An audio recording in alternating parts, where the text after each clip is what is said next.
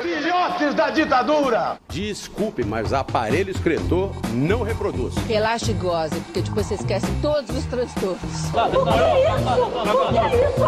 Pelotas é a cidade polo, né? Exportadora de viado. Vai queimar tua rosquinha quando tu bem entender, porra! Meu nome é Neira 56. Eu tô saudando a mandioca. Fala galera, esse daqui é o Café Preto, seu jornal semanal que tem a missão de informar sobre os principais fatos políticos e econômicos da nossa terra Tupiniquim e como isso vai impactar o nosso Brasil. Mas hoje não iremos gravar o Café Preto. Iremos fazer o café da Sônia Abrão, Café de artista. Café dos Artistas, hoje em homenagem a esse enigmático prêmio que se chama Oscar. Iremos aí comentar e temos presenças ilustres aqui nesse podcast, pessoas que vão abrilhantar esse podcast, porque as pessoas já estavam xingando a gente, hein, Gilson? Já. Não queria dizer isso não, mas a galera já falou, ah, tira esse gordo daí. Nunca me viram, mas Não apontaram. já deduziram que, E o que problema é que gordo, né? tá sendo muito vago, são dois gordos. Não, tudo bem, a gente deixa lá, a gente deixa lá. E aí apresentar um pouquinho dessa galera aí que vai participar com a gente do podcast. É, temos aqui o, o Conte, diga aí, Conte. E aí galera, é, sou aqui formado em audiovisual, trabalho com fotografia, roteiro e esse Oscar está sensacional. Tá alto nível aqui, hein? Tá. rapaz. Você tinha que ter dado o currículo do cara, porra. Ah, foda-se.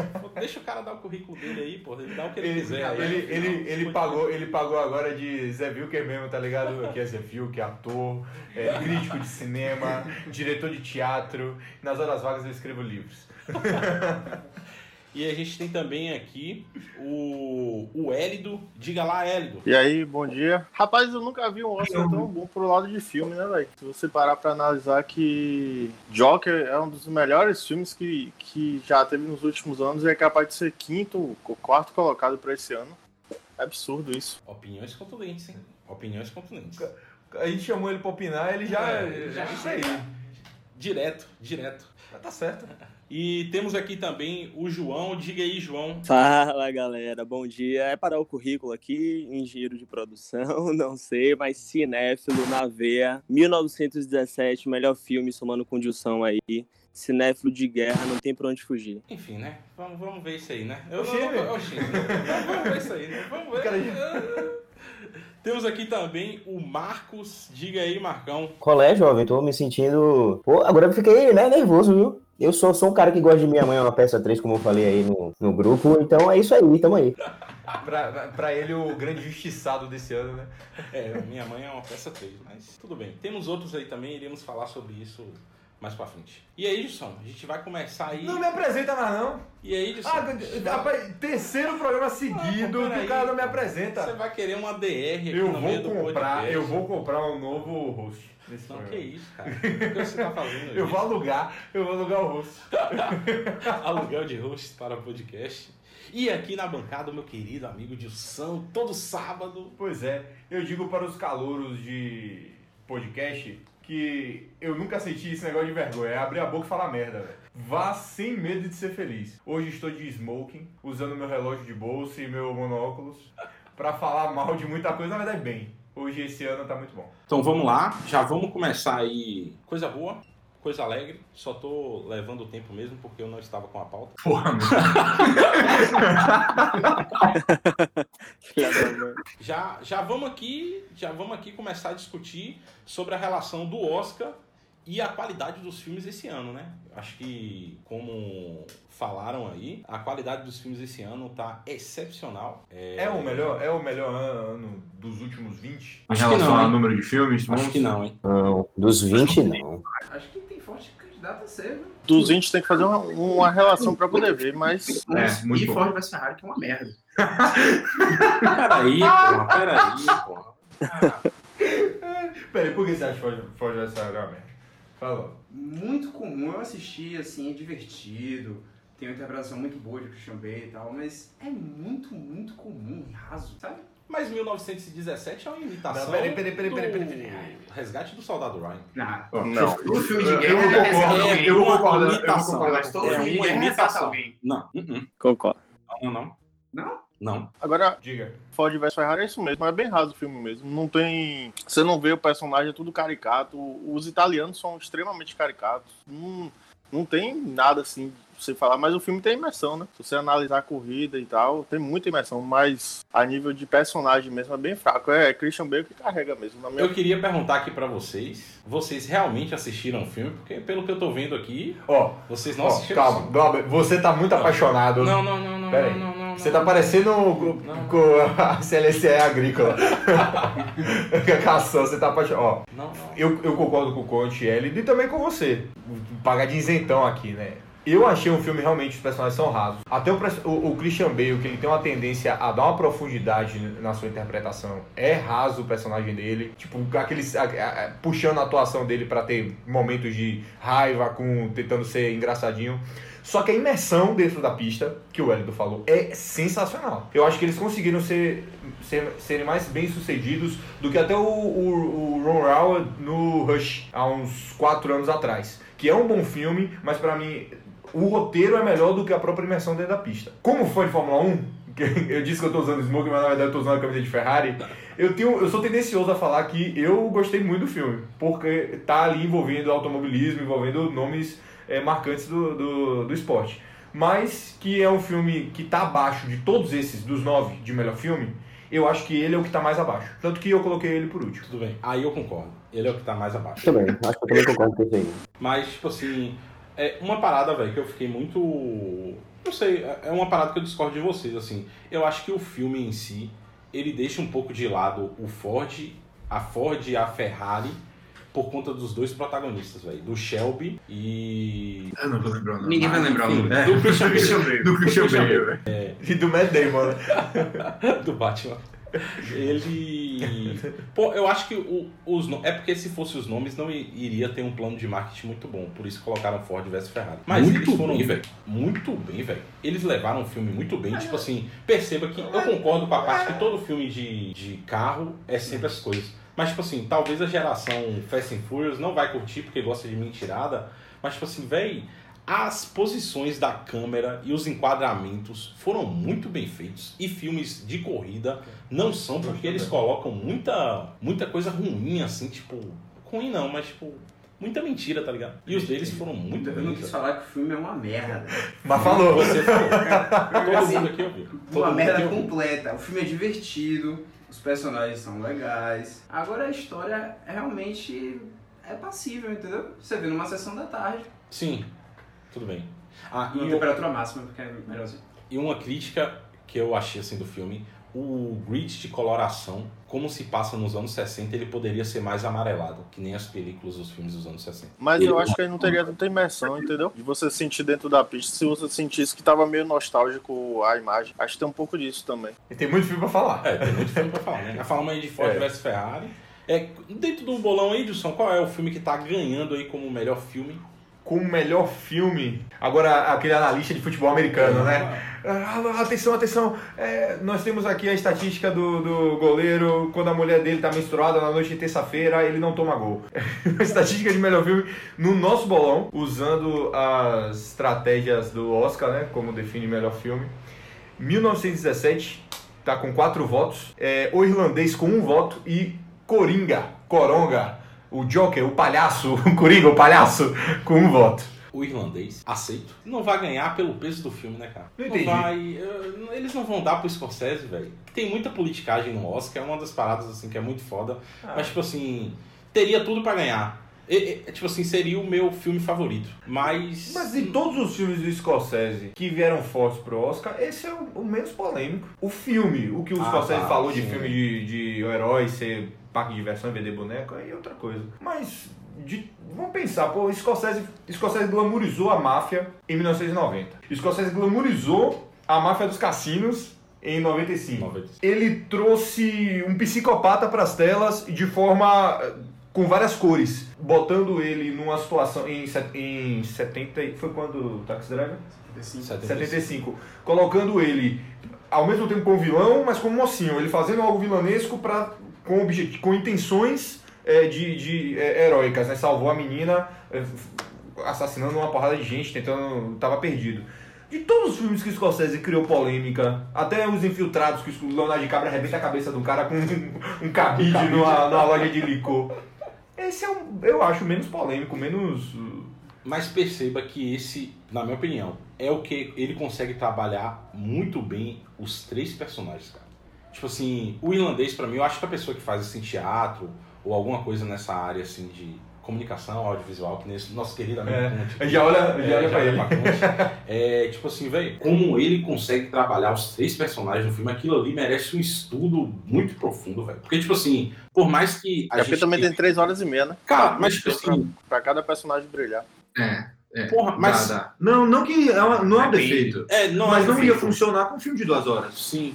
Mas, tipo assim, tem muito filme longo aí que caga nisso, tá ligado? Ah. Tipo assim, por mais que você também tenha três atores de peso no filme, não são qual, não é qualquer ator que tá lá. Mas, tipo assim, cara, o você consegue lembrar de dos três atores de forma muito profunda, porque o filme trabalha isso muito bem.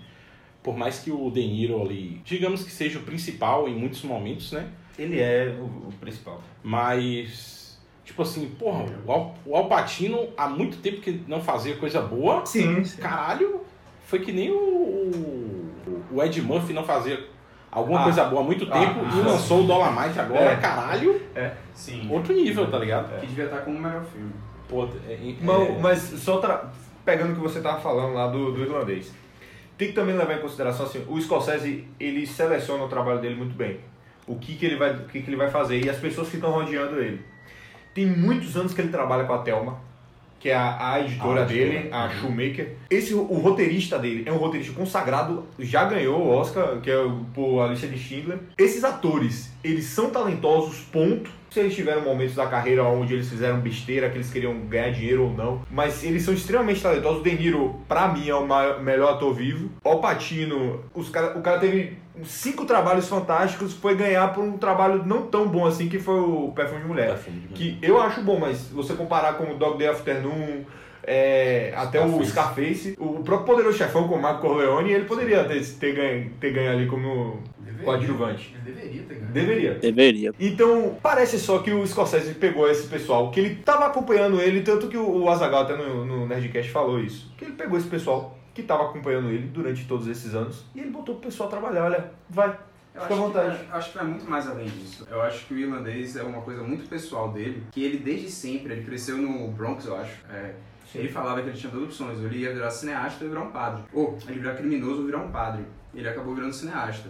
E todas as obras dele, como o Dilson aqui já falou, tratam de personagens muito problemáticos, é, personagens egoístas, anti-heróis mesmo, quase desumanos. E ele consegue encontrar humanidade nesses personagens.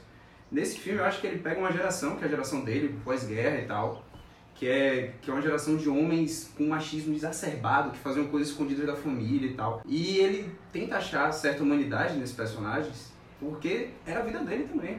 Chegando ao final da vida, ele quer certo perdão ou certa comunhão com os pecados que ele teve na vida.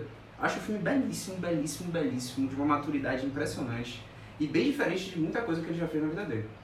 Acho um passo além na carreira dele. É muito corajoso até você chegar com 70 anos de idade e fazer um filme desse. Sim. É, concordo também. E só em soma a isso que você falou, concordo realmente. É, eu acredito que o Irlandês foi uma obra de arte em questão de roteiro e até mesmo tempo de duração para ele passar toda a história da máfia como, como ele passou, Scorsese. E vale até como curiosidade que ele nunca trabalhou com o Patino, né?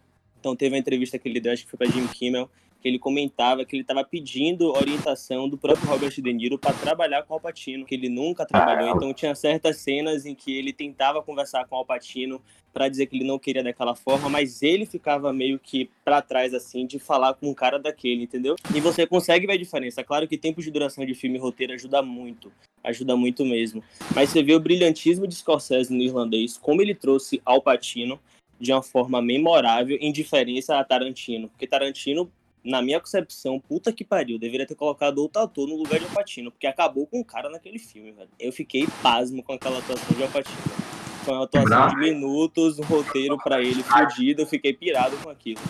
E aí você vê o brilhantismo do Scorsese do outro lado. Mas vale o comentário. Foi, foi bom você lembrar, Johnny, porque a gente já pode pular pra é, Once Upon a Time em Hollywood. Massa. E eu também concordo que quando apareceu o Alpatino nos trailers, quando ele tava ali interagindo com o DiCaprio, eu falei, porra, que massa, vamos botar um, o Al Pacino pra fazer um agente maluco que tem o que mais tem em Hollywood, do cara, e ele interagir mais. E ele faz uma cena ali de 5 minutos, numa atuação fraca, com um roteiro muito fraco, que era só a vontade do Tarantino de ter o Al Pacino no filme dele, e interagir ali. E aí que eu quero trazer o Era Uma Vez em Hollywood, quero saber a opinião de todos, porque eu sou como fã de Tarantino, sou fã dele, mas foi um dos filmes que eu menos Merda. gostei dele. Merda. Tá lá embaixo. Merda. Eu acho que não entra no, entra no top, não entra no top 3 meu de Tarantino. Não. Eu acho que dificilmente chegaria no 5. Eu tenho que pensar um pouco. Lucas Conte. Eu acho que esse filme poderia competir com aquele que tem o, o Assassino, é, que é dublê, que é um filme bem sem, sem muita lógica. Eu acho que entra como os dois piores dele, esses dois. É, Eu não entendi. Qual filme você tá falando? É, Era uma vez, é um filme bem. Que ele tenta mostrar bem Hollywood, tenta ir muito pro lado da fotografia, mas tem um lado de, de Sharon Tate também que é importante, mas a nível de filme, assim, bem fraco, entendeu? Não, não vejo caminhar pra muito lado e tal. Achei bem fraco mesmo. Eu concordo em partes com o que você falou. Assim, eu concordo que não vai para muito lugar. É um roteiro, assim, que você está acompanhando mesmo os dias daqueles personagens e tal. Mas eu, assim, em comparação ao filme pessoal ou não, é muito parecido com o que Scorsese fez. É, Tarantino era muito amigo de Harvey Weinstein e tal. E rolou essa polêmica toda do... Esqueci o nome do meu Deus. Do Me Too, né? do Me Too e tal.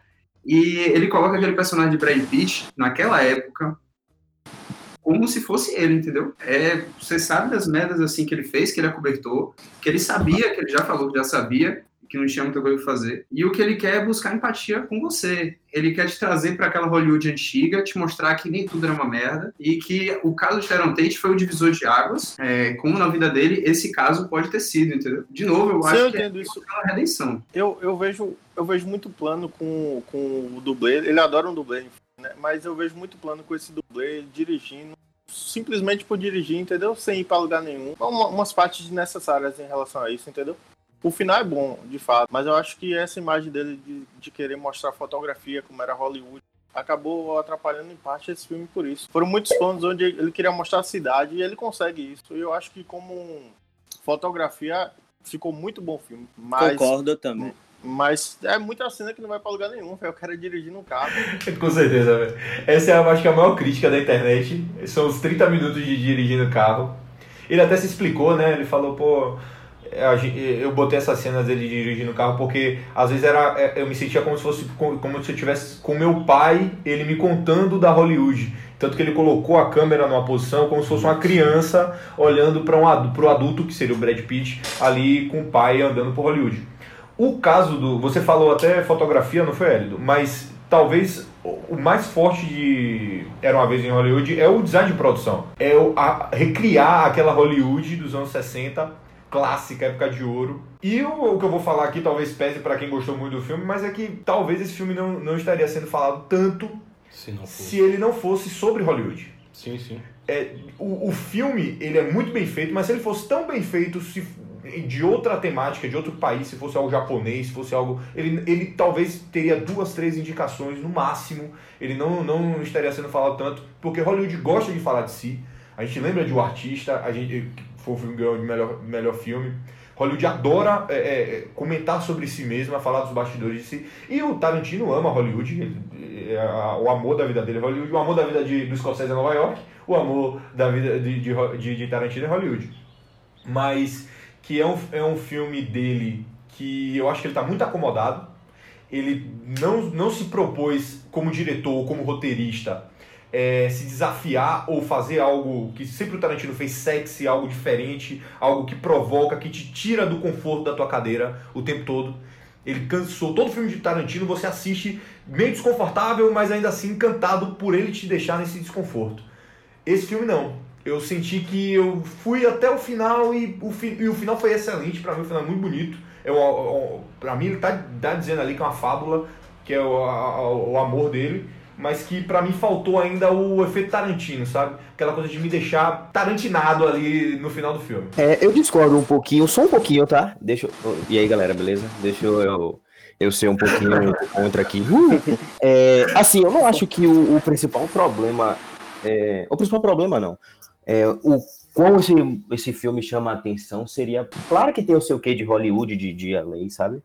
Mas é, eu acho que o que mais chama atenção de fato é o caso em si. É o caso da Sharon, assim. Acho que se fosse até feito por outro. Por outro. Por outro país, por exemplo, chamaria mais atenção para mim, até por eles darem um, um, uma noção a esse caso. É, e eu acho que isso que chama mais atenção pelo americano saber muito bem quem era ela, quem era o, o, o, esposo dela, quem era o serial killer, por sinal. Eu acho que isso é que chama atenção no filme e o, o como ele trata. Tanto até que, quando eu saí do filme, eu não sabia qual era o contexto do filme, é, por exemplo, se seria.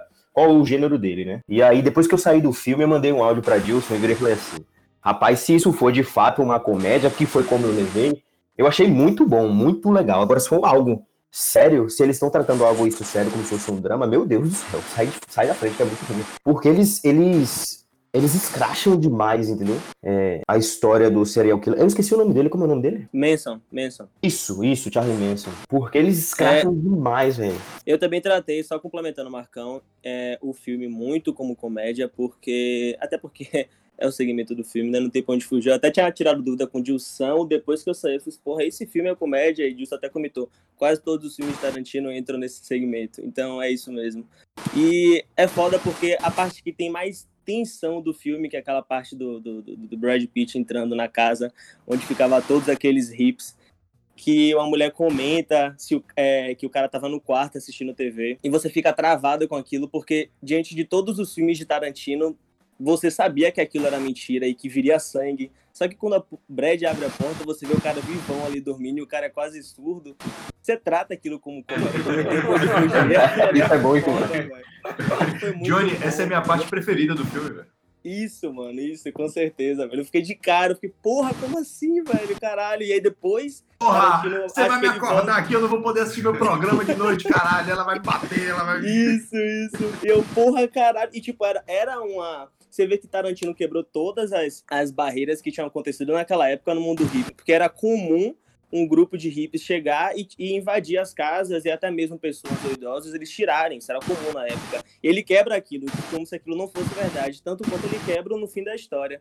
E eu tava esperando até aquela hora algum sangue, não tinha nenhum sangue, só que logo quando o Brad sai daquela cena que ele volta, o cara tinha furado o pneu dele. E aí vem, eu acho que o primeiro sangue do filme, acho que Tarantino percebe naquele ponto que ele tinha que entrar um pouco na essência dele no filme, pra galera não achar que o filme tava muito monótono e que não era um uhum. filme a cara dele até chegar no final. Porque acho que é um filme de duas horas e pouca e tal. E eu vou puxar, claro, um pouco pro DiCaprio, porque é um dos meus atores favoritos. Acho que Dilson Globon conhece aí. Por mais que eu acho que o, roteiro foi muito bom até, ele adaptou muito bem. Mas como vocês comentaram, diante de um filme de Tarantino, eu acho que não foi um dos, não foi um dos melhores filmes do Tarantino, mas mesmo assim, na minha concepção, de Capra ele consegue atuar de forma muito boa, até mesmo num filme que não tá tão elevado. É, ele consegue, porra, o que eu achei incrível é na atuação em que ele tá atuando, então como é que você atua, que você tá atuando numa cena e que nessa cena que você tá atuando você erra. Porra, na minha concepção, isso, pelo menos eu como não sou ator, isso é muito complicado. de cabeça. Que né? ele conversa. É, você, você entra no limbo. Cara espanhol atuando em inglês num filme sei lá, polonês. e você é não pode ser velho. caricato nisso daí, né? Isso é foda mesmo, velho. Isso, é. É foda, velho. Pra mim ali foi uma percepção que eu fiquei, caralho, o cara é filha da mãe, velho. Não tem pra onde fugir. Que é justamente aquela cena com a guria, que a guria entra no ouvido dele, vira no ouvido dele e fala: é, essa é a melhor atuação que eu já vi em minha vida. Porra, aquela cena ali foi foda. Pra mim, o filme morreu ali, velho. Todo, todo ele no trailer, revoltado também, é muito bom. A propósito, aquela, aquela menina tá muito bem no filme, né? É, tá bem ela no tem filme. pouca mesmo. participação, mas ela tá muito bem. Devia ter um sim, prêmio sim. pra atriz Mirim, o ator. Ai, não entra nessa seara aí, meu amigo. Sub-12. É, sub-12. Melhor que a Judy no Mágico de Oz. Ih, vai. vamos, vamos falar. É. tu tá falando que é melhor ela bêbada? Não, só foi mesmo pra puxar, pra sair do filme, porque a gente já falou dessa. Eu vou. Oh, não, minha não concepção. falar de júri, man. Só tem uma indicação, filme. Não, não. Minha, minha concepção. É. Ford vs Ferrari e Era Uma Vez em Hollywood, Ford vs Ferrari tá em cima. Ah, não acredito nisso. Aí não. Aí, aí tem sim. Aí não. Ele gostou muito. Ele saiu não, do não, cinema e... Aí eu não consigo. Saiu falando, vem, Ford vs Ferrari. Aí quando eu vi, eu falei... Ok. Eu só queria, pô, não queria acabar com os sonhos do cara, vou acabar agora. Vamos, vamos agora para um aqui que eu acho que é unanimidade. Menor orçamento de todos, um dos maiores arrecadações de todas e um ator que com certeza vai ganhar como melhor ator e quem não colocou isso no bolão vai perder. ser internado, né? Vai perder. Vou colocar lá no, no hospício de Gotham. Não, não, tá ao concurso aí. é o Joker, vulgo Coringa. O palhaço, o Coringa, o palhaço. O palhaço. Eu vou comer a tia do Batman.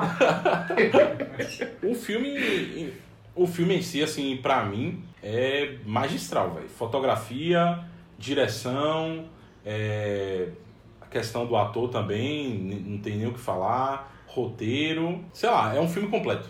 É um filme, apesar de que não foi minha escolha para o melhor filme, mas pra mim é um caralho, o filme, eu acho que ele Parasita, talvez Parasita pra mim até mais, conseguem passar uma mensagem assim pra você sair do filme e ficar tipo, caralho, é muita É. coisa pra pensar sobre isso aqui, tá ligado? O Coringa, ele é o filme que tem mais indicações, correto? Sim. São 11 indicações. São 11 indicações. O mais importante que a gente pode ver, por, por um filme ter tantas. Por que, que ele tem tantas indicações assim? A, a, pra mim, a parte, a gente pode dividir Coringa em duas coisas, né? Entre a mensagem que ele quis passar e a atuação do Joaquin Phoenix, que está tá relacionado àquilo, e toda a produção depois do filme. Porque o design de produção para retratar aquela, não sei se é Nova York, mas seria uma, uma metrópole. É Nova York, É Nova é, 70, Nova York é, 70. é, Pré-Juliane, né? Que, que fala que é Nova York É. suja, tax driver, né? que tem influência no filme. Retratar aquela Nova York daquele jeito foi muito bem feito o design de produção, que colocou a gente naquele mundo merda da Gotham City, Sim. fudida, sem emprego, com todo, que, como se fosse a cidade assim, que todo mundo é mal. É o Rio de Janeiro, né? É exatamente isso daí, exatamente isso. É o Rio de Janeiro. Tá uma merda, desemprego, água fodida, água né? fodida, tá ligado? É o Rio de Janeiro. Delação do Cabral. né? Os valores corrompidos, todo mundo na sarjeta. E quando colocar, ele se passa ele se passa, ele se passa um, o que em 70, 80, algo assim? Que 81, algo assim. É, acho que é por aí mesmo. É por aí porque tem uma- até uma cena no, no, no filme que, que, o, que o Joaquim, ele, como Coringa, né, claro, ele vai até a casa do, do, do, do, do pai do, do Batman, ele encontra ele guri. Essa cena dá um medo. É 81. É 80, por aí. O filme tava tão bem, eu falei, meu Deus, É. os caras vão mostrar o. Nossa, o Batman, vai mostrar tia do Batman. Uma coisa que eu acho assim do. Talvez esse Oscar tenha tantos bons filmes, porque todos têm uma mensagem no final. Talvez Ford vs Ferrari não. Mas, O cara. Ai, meu Deus. O cara sozinho, agora ele concluiu que o filme que ele mais gostou foi uma merda. Pra que mensagem melhor que, a- que italiano é malvado e competitivo? Tipo assim, todos têm, velho. Uma mensagem. 1917 tem, História de um Casamento tem, O Irlandês tem, Parasita tem, Coringa, e todos, tipo, você sai, tipo, caralho, velho. Mas também assim, ó, não define um filme bom um filme que vai ter uma mensagem. Não, sim. A gente vamos, vamos Sim. combinar. Por exemplo, Bastardos Inglórios. Que mensagem tem Bastardos Inglórios? É um dos filmes de Tarantino que eu mais gosto. Não. Pulp Fiction. Porra, Pulp Fiction. Que mensagem tem em Pulp Fiction? Caralho. Massagem no pé, tiver outras coisas. Com certeza. Mas, porra, A dancinha do John Travolta. filmes bons, filmes bons, eles podem usar a mensagem como algo que vai impactar no final ou durante o filme, ou também não. Às vezes o filme está falando sobre uma coisa específica ali, sobre um momento, e que aquilo ali vai passar sem ter uma mensagem em si, mas ele mostrou aquele, aquele pedaço, aquele recorte da vida de alguém, ou aquele recorte de uma história, e que é interessante, que eu quero, que eu quero mostrar isso pro público. Então, não precisa. Tudo bem que a maioria dos filmes aqui tem uma mensagem, né? E muito Divórcio, forte. Muito é, forte. problemas psicológicos e tal, mas não necessariamente precisa. Porra, não sei, velho. Não sei, é, o Coringa pra mim, caralho. Acho que eu cheguei até a comentar, acho que eu fui quatro Tô vezes com medo, no eu cinema. tô com medo de. Fui quatro vezes no cinema assistir esse filme, porque, é, caralho, é muito bom, velho. que, somando com o que vocês falaram, é, a mensagem do Coringa eu acho que é a mais impactante. Talvez, o, claro, o irlandês, na minha concepção, passa uma mensagem muito mais inteligente e que você reflita de forma melhor, mas a mensagem do, do Coringa é muito impactante. Tanto que quando eu saí do cinema, acho que eu, eu comentei no grupo que eu tenho com o Globão e Gilson, que eu fiquei fudido, velho. Fudido. Era uma, foi, foi uma sociedade Gotham uhum. acabou com o cara. Então era uma parada bizarra. E tipo, é engraçado porque a última, a primeira vez que eu vi o Joaquim atuando foi em Gladiador. Foi uma atuação nobre, absurda de boa. E depois. O polegar pra baixo. é, justamente. E depois eu vi ele atuando em Os Donos da Noite. Pra mim é um filme foda. Só que eu falei, porra, dá pra extrair muito mais coisa absurda desse cara. E quando ele chegou agora em Joker, eu fiquei, ah, puta que pariu. É isso, velho. O cara é absurdo. É um ator que ele, ele literalmente entrou no personagem de forma tão absurda. Tem cenas que. Teve uma cena que Jim Kimmel passou com ele em entrevistas. Vale ressaltar que eu vejo entrevista pra caralho, que eu gosto de ver o ator falando realmente como ele se sentiu no filme, como ele é. É muito estranho, né, velho? Eu adoro ver isso, porque é muito estranho. Tá ele é definição do cara estranho, velho. Ele é muito fechado, pô. Isso é muito engraçado. Ele sempre demora de responder uma coisa. E você vê que isso, de certa forma, soma muito com a atuação dele, sabe? E ele falou, e, e é, Jim Kimmel mostrou uma cena em que ele xingava o cara que estava atrás das câmeras. Eu não sei se era o cara que estava filmando, o cara que estava de suporte, que ele estava tentando entrar no personagem, ele estava escrevendo uma parada, só que o cara cochichava muito. E ele xingou o cara e mandou o cara se fuder, porque justamente o cara tava interrompendo a atuação dele ali, tá ligado? Caramba, que então foda. Você, você vê que o cara tava muito no filme. Rapaz, Tanto que eu... agora, quando ele ganhou isso... o prêmio do Saga, eu acho que foi do BAFTA, ele agradeceu a Hit, né, velho? Ele agradeceu que é o melhor, é o ator dele preferido, tá ligado? Então não tem pra onde fugir. Velho. Eu acho uma das três maiores atuações que eu já vi, essa de Coringa. É uma atuação impactante eu realmente fiquei impactado demais a primeira vez que vi o filme. A gente até conversou, eu lembro que eu conversei com o Marcos, lá no, no grupo que a gente tem de futebol americano, mas a gente fala de tudo, sobre essa atuação do Coringa. Falei até sobre a, as, a, os impactos sociais né, do, do próprio filme, daquela coisa do descaso da sociedade em relação a problemas com pessoas com problemas é, psicológicos. Mas o que eu mais gostei do filme, mesmo a atuação do, do, do, do Rockin' Phoenix ter sido hipnotizante, para mim foi o jeito que eles trouxeram o Coringa para a realidade diferente do Coringa lá de 2008, Sim. do Cavaleiro das Trevas. É. O, você dá essa renovada no Coringa, que foi um personagem que, pô, já teve Jack Nicholson atuando. Não foi o melhor Coringa hoje, mas é um puta ator que entregou ali uma atuação do que pediram para ele. É um Coringa diferente. Você teve o César, o César, Romero. César Romero atuando. Bem caricato. Muito. E era o que pediram dele. E aí você vê o Heath Ledger trazendo esse Coringa, o anarquista, né, o psicopata, o, o louco que só quer ver o mundo pegar fogo. E você pensa, pronto, definimos o Coringa. É isso. Mas acabou que o Heath Ledger ficou até caricato agora. É. Exatamente. Ele traz, ele é muito mais real esse Coringa de Joaquim Fênix. Você não precisa forçar um pouquinho, né? Pra, pra perceber que ah. o cara é, poderia estar do seu lado, assim. É, ele poderia ter qualquer pessoa aqui. É um é. Mind Hunter eterno. É, sim. é bizarro mesmo, é.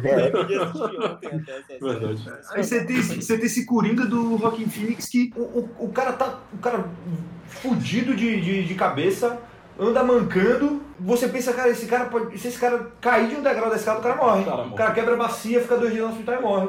E o cara vira o maior vilão da história do, dos quadrinhos, pelo menos. Não, é excelente. Quando ele entra no palco com o terno vermelho, ele é outra pessoa. É. Girando, ele é, né? Ele é completamente imprevisível.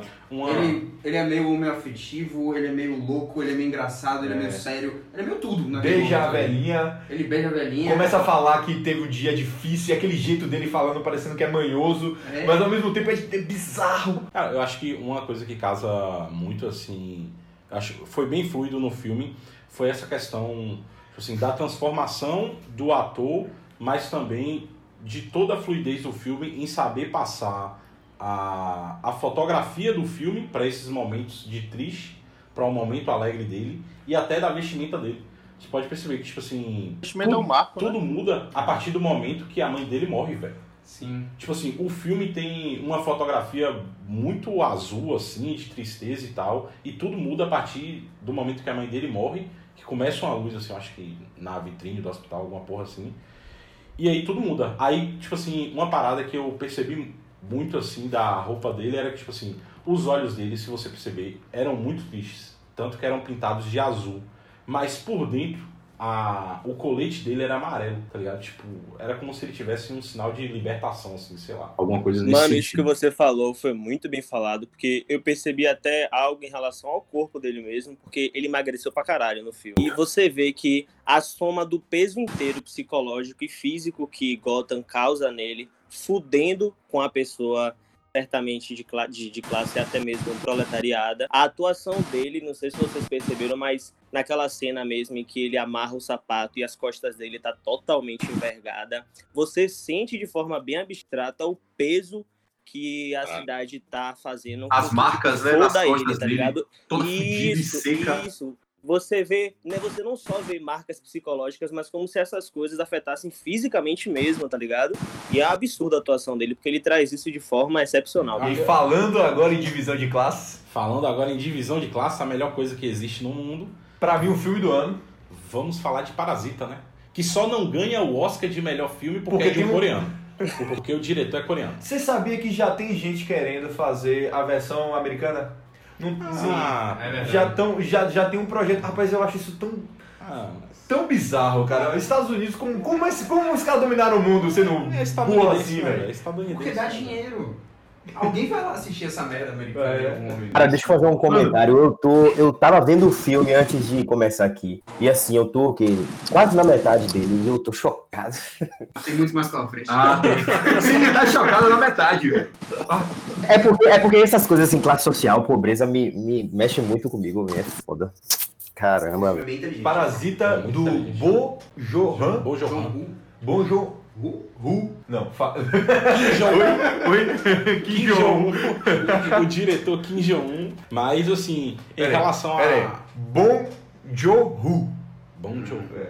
Coach tá certo. Diretor de Okjawa, Expresso da Manhã. Okjawa é aquele filme que você vê da- e que você nunca mais quer comer carne na sua vida. Ah, isso aí é pra quem é fresco, né? Acabou o filme, vamos na churrascaria. É, pau. Mas... Expresso da Manhã é que você nunca mais vai comer inseto. Que Deus, tem uma cena muito nojenta em Expresso da Manhã. Será que eles vão...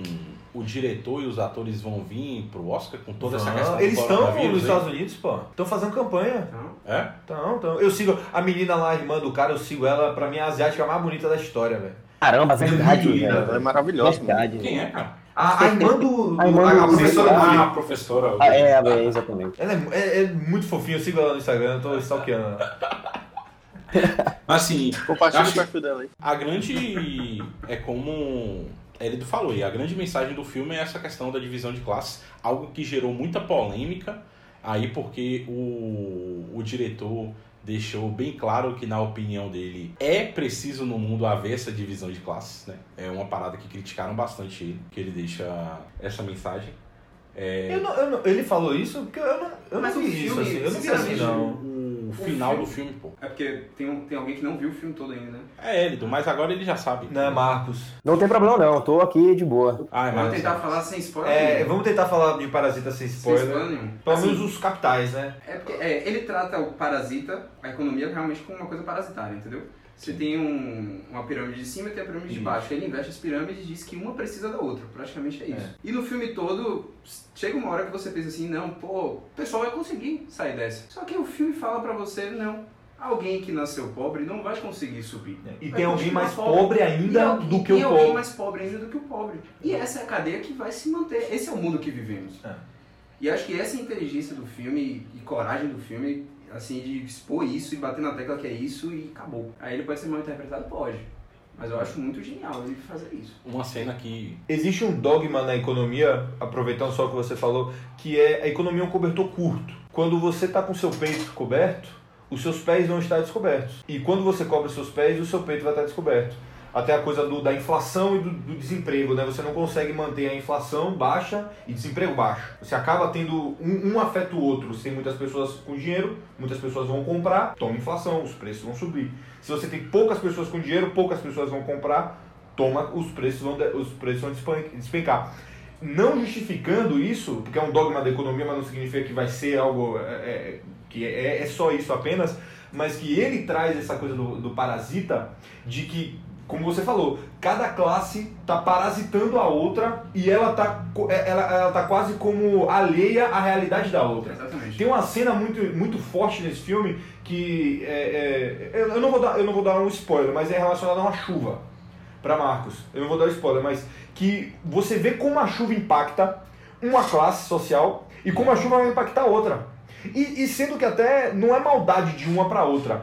A, a classe mais alta foi impactada de uma forma que teve uma, um- do relacionamento até uma reconciliação e na parte, na parte mais baixa a chuva impactou totalmente diferente e mostra na cara dos personagens esse impacto naquele momento e, e que eles percebem a diferença da classe. O- a, pra mim, a cena que mais impactou foi logo no começo, que mostra, tipo assim, a família, eles são tão pobres que até a privada é em cima do local onde eles vivem. Ah, cara. é. Cara, É. quando eu vi isso, assim, eu fiquei. Exatamente. Que merda, cara. Isso é muito comum em, na Europa.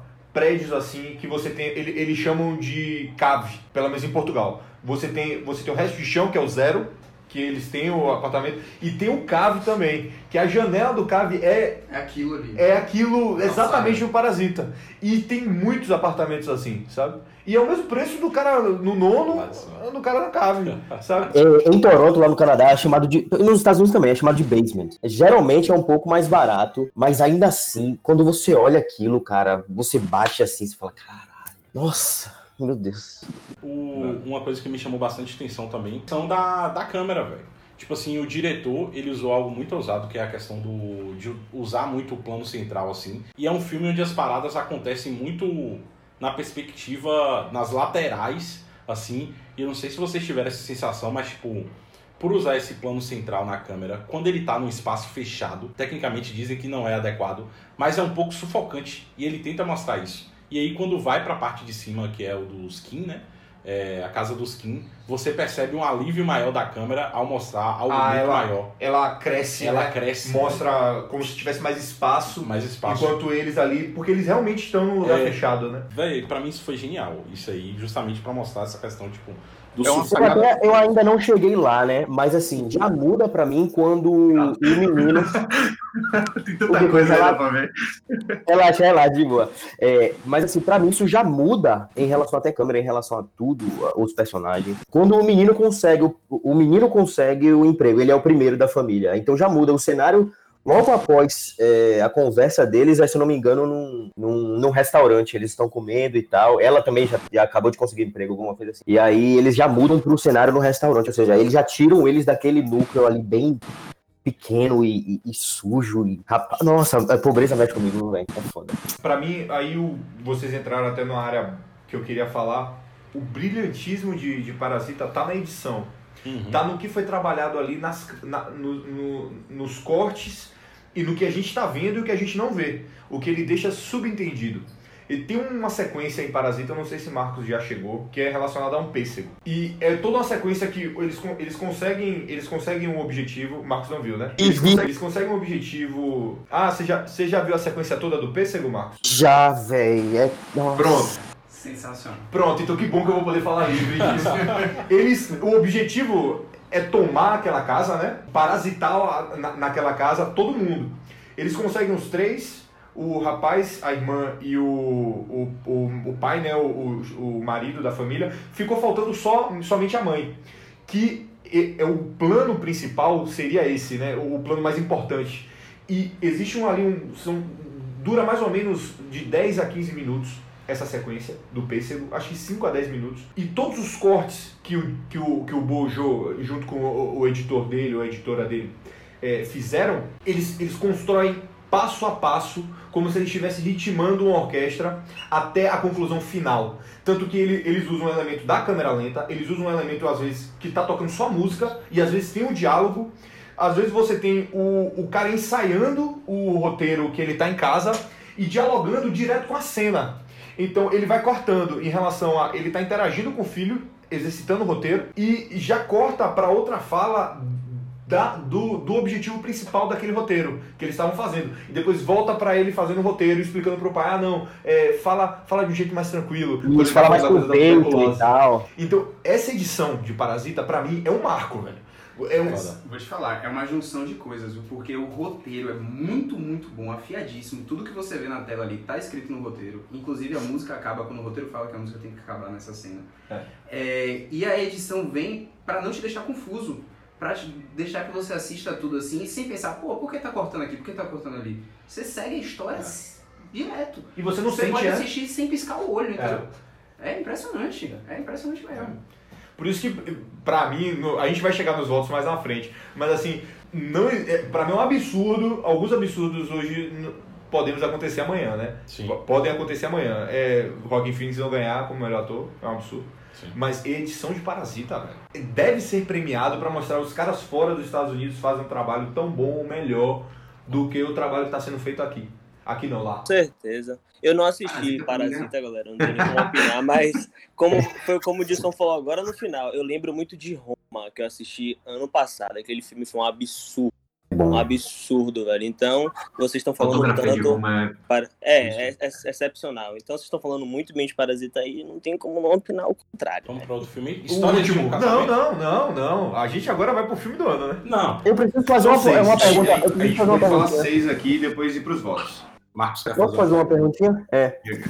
Ah, vocês acham que aí seria de. Vamos lá, vamos supor algo aqui. Se Parasita ganhasse melhor filme, vocês acham que aí de fato seria a mudança da cabeça da galera do Oscar? Não. Não, não. Não. Não. Preconceito se quebra depois de muito, muito tempo. É, é. Pô, mas eu acho que Mas já é é um um começo. É um começo, cara. Pra, Começo. pra você ter ideia, pra mim os filmes com protagonistas femininos estão mais na frente do que os filmes estrangeiros ganharem tão espaço quanto os americanos. E mesmo assim, os filmes de protagonistas femininos ainda não têm a expressão como melhor filme, melhor diretor ou nos- nas outras categorias. E, tipo assim, é, eu acho que já foi um avanço, tanto eles aceitarem diretores mexicanos, é, é esquisito falar assim, né? Aceitarem diretores mexicanos como o Del Toro e o diretor de Roma, mas muita coisa ainda tem que, que melhorar, né, velho? Tipo assim, se a gente pegar o Oscar lá de mil, mil anos atrás, 60, 70, 80 e 90, todo mundo sabe que ganhava quem dava presentinho pra. pra Quem dava as melhores festas, pô. Quem dava as melhores Porque mesmo festas. assim é um prêmio de sindicato, né? Então você precisa. Não é, não é um grupo pequeno que vai estar te dando o prêmio. É, são 6 mil pessoas, 5 mil pessoas. A maioria ele pensa igual. Uhum. Mas mesmo assim você precisa de votos de todas. Então, às vezes, o cara que dava as melhores festas. Existe um absurdo em 1990. Fernanda Montenegro. Não, não. Fernanda Também é um Montenegro. absurdo. É, é um absurdo. Esse- talvez esse seja até maior. Talvez eu, eu possa até a gente dar esse exemplo do que o que eu ia dar. Mas é porque o Scor- tinha Scorsese com os bons companheiros. Você tinha. Não, você tinha Scorsese com o Toro Indomável, é 1980, perdão. Você tinha O Homem-Elefante do David Lynch e ganhou um filme qualquer que eu nem lembro o nome. É um filme de. eu Acho que é um dia Days of Our Lives, uma coisa assim, sabe? Filme sobre uma família de quatro pessoas conversando na mesa. E ganhou como melhor filme. Em cima de Toro Indomável, que pra mim, velho, é lindo. É inacreditável. E em cima de um Homem-Elefante, que é, como você falou, um filme que tem mensagem à vera. E é o único filme são do David Lynch, né? Que depois é tudo filme de, de, de ácido. Não sei, eu, eu acho que é um começo, cara. Eu acho que é um começo, Marcos. Acho que é um começo e, tipo assim, eu acho que todos esses movimentos que a gente tem hoje, do Me Too, essa questão de estar mostrando os podres mesmo de Hollywood, né? A, o, o, background ali de Hollywood, das gravações, acho que é uma mudança que vai ter que acontecer é, ano após ano. Eu acho que tem que ser cobrado. Acho que os atores têm que cobrar isso, as atrizes, principalmente as mulheres, né? Tem que cobrar mais esse espaço. É até uma crítica aí de um dos filmes é, de história de um casamento que a gente vai comentar a questão Ah, de sim. ter sido dirigido por um homem e passar muito a mensagem do Adam no filme, né? O Escândalo também, que é um filme Little Women. sensacional e é dirigido por um homem, então tipo, tem todas essas críticas que vale a pena ser comentada, mas Agora vamos para o filme. Você quer ir para o Eu quero, filme? eu quero muito. Vamos lá, né? Então, 1917. Ah, ganhou, ganhou, ganhou. Acaba aí, pronto. A imitação de soldado, resgate do soldado Ryan, que muita gente está empolgado, mas. O soldado do resgate Ryan. Mas queria dizer uma coisa aqui: em Vingadores também tem plano sequência de guerra e ninguém colocou Vingadores como melhor filme. Fazer plano sequência na tela verde é fácil. Não, pô. não. É só mandar os caras do efeitos visuais fazer. Então por que você não vai lá fazer? então por que você não vai lá fazer? Tem que falar uma coisa. Tem plano sequência, tem plano sequências. Eu assisti o 007 aí, o, o último Caralho. aí. Aí tem um plano sequência de não sei quantos minutos. Mas não leva a lugar nenhum.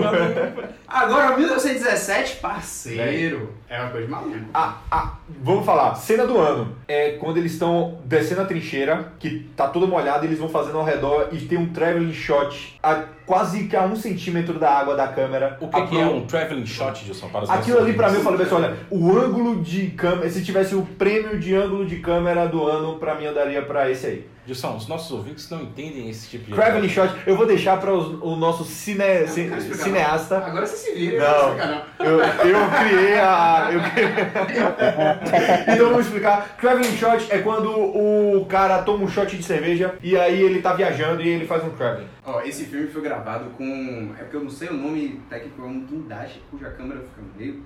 Pra eles terem movimento total. Subir, descer e andar pelo cenário todo. Com a câmera acompanhando os atores, sem atrapalhar nada na encenação. E, tipo, é uns 10 minutos ali. é, Aquela máquina rodando e andando ali, um tratorzinho e tal. É um negócio. É louco, velho. É louco, assim, velho. precisa de dinheiro, precisa de alguém muito competente. Não, eu li também, é, acho que foi Hélio do que falou aí, né? Que eles demoraram seis meses ensaiando o filme todo, pô. Então, aquilo ali foi tudo muito bem feito e muito bem calculado. E foram isso. seis meses de ensaio pra depois começar a gravar, pô. E se vocês perceberem, tem uma parte, acho que é logo no começo, quando eles entram na trincheira, sem brincadeira, acho que são uns 10 a 20 minutos ali, eles andando sem parar, pô.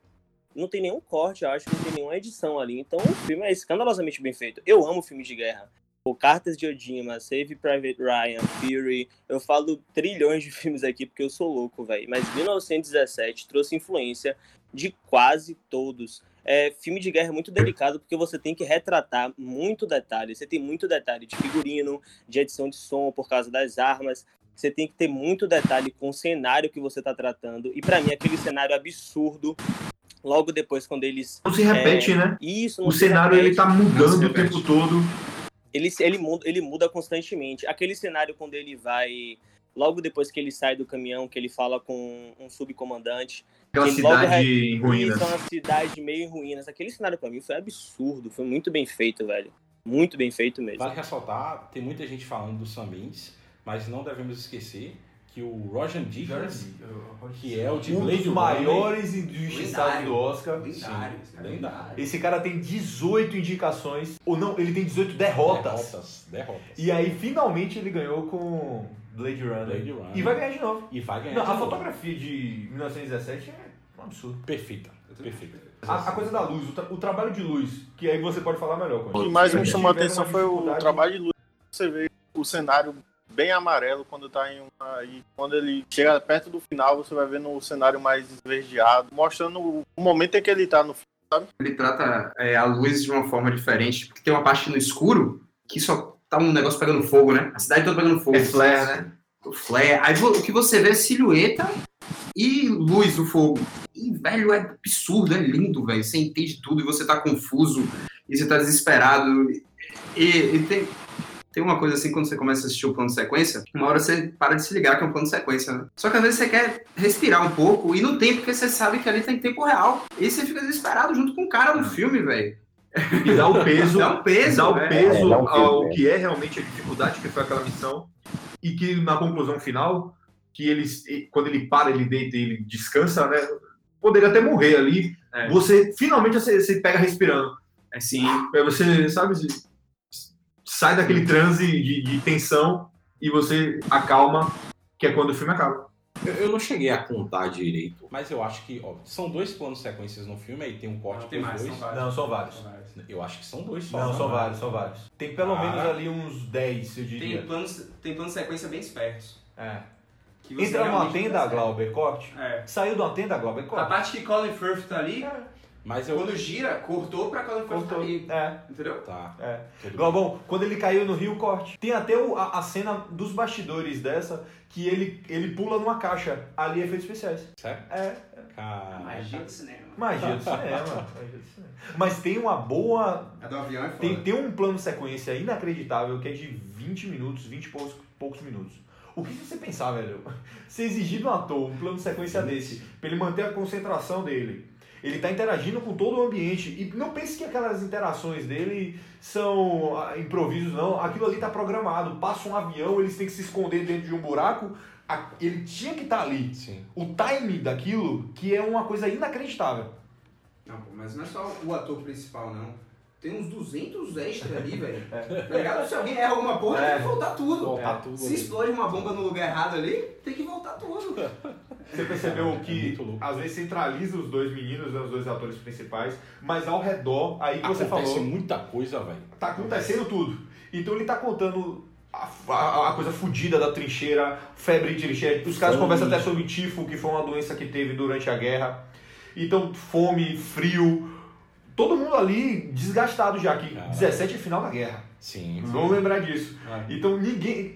Não tem mais heroísmo da guerra, coisa nobre da, da, guerra. Tá todo mundo ali querendo ir pra casa. E uma coisa que eu acho que retrata bem também é porque, tipo assim, é, como retrata a Primeira Guerra Mundial, foi muito. A, a gente olha muito por proporção de morte, assim, Primeira, Segunda Guerra, mas na Primeira Guerra a galera não tinha escrúpulo nenhum, a galera era muito mais Era gás, sanguinolenta. Era gás, era tudo, velho. Tipo, o filme consegue mostrar isso Cavalos, né? bem. Tem uma cena muito bonita.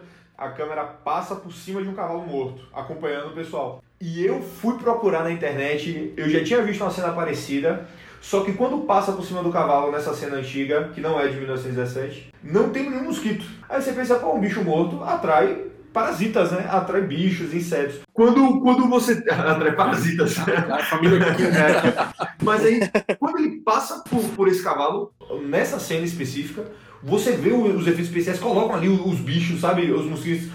Essa imersão é, um, é outro marco, sabe? Ele te colocar ali no No Man's Land, naquela distância entre as duas trincheiras, alemãs e inglesas, de uma forma onde realmente parece, parece que os caras estavam gravando, os caras bombardearam aquele lugar, deixaram três anos fudidos sem, sem, sem ninguém e pronto, vamos gravar aqui. Não parece que é produção. Parece que realmente os caras foram gravar num set de guerra. Uma coisa bem impactante no filme foi eles retratarem a inocência dos dois personagens principais de começo para uma missão altamente complexa e complicada, colocarem essa, essa contradição psicológica lá, tanto que eles eram tão inocentes na própria queda do avião quando acontece, o cara vai ajudar o alemão, que é o oponente dele, e aí quando o outro amigo se vira, o cara já tinha recebido uma facada.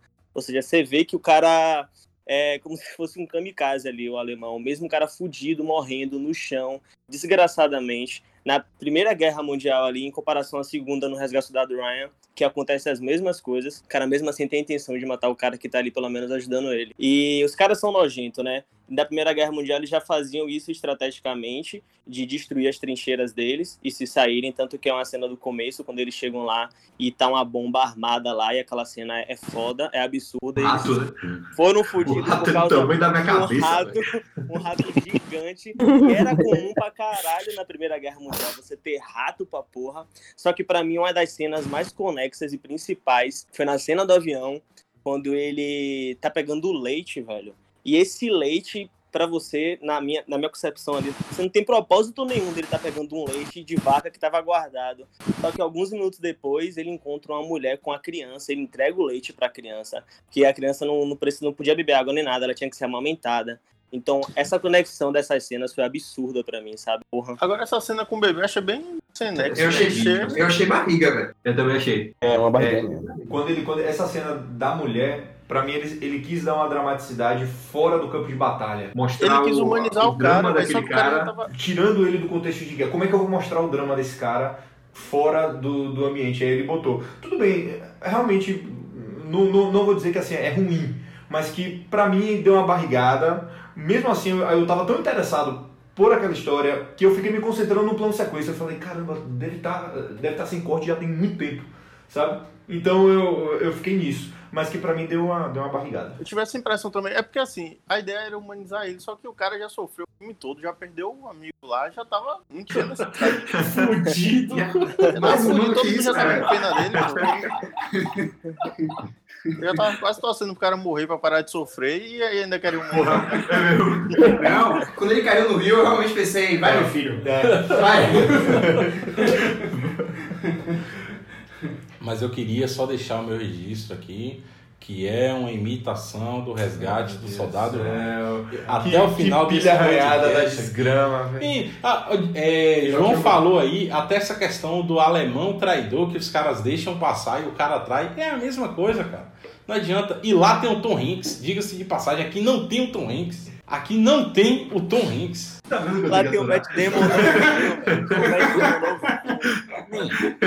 Lá tem o... Bem lembrado, lá tem o Matt Damon que infelizmente sobrevive. Eu torci pra que ele morresse. Mas, foda-se. O resgate da do Ryan tem Vin Diesel. Poucas pessoas lembram disso, pô.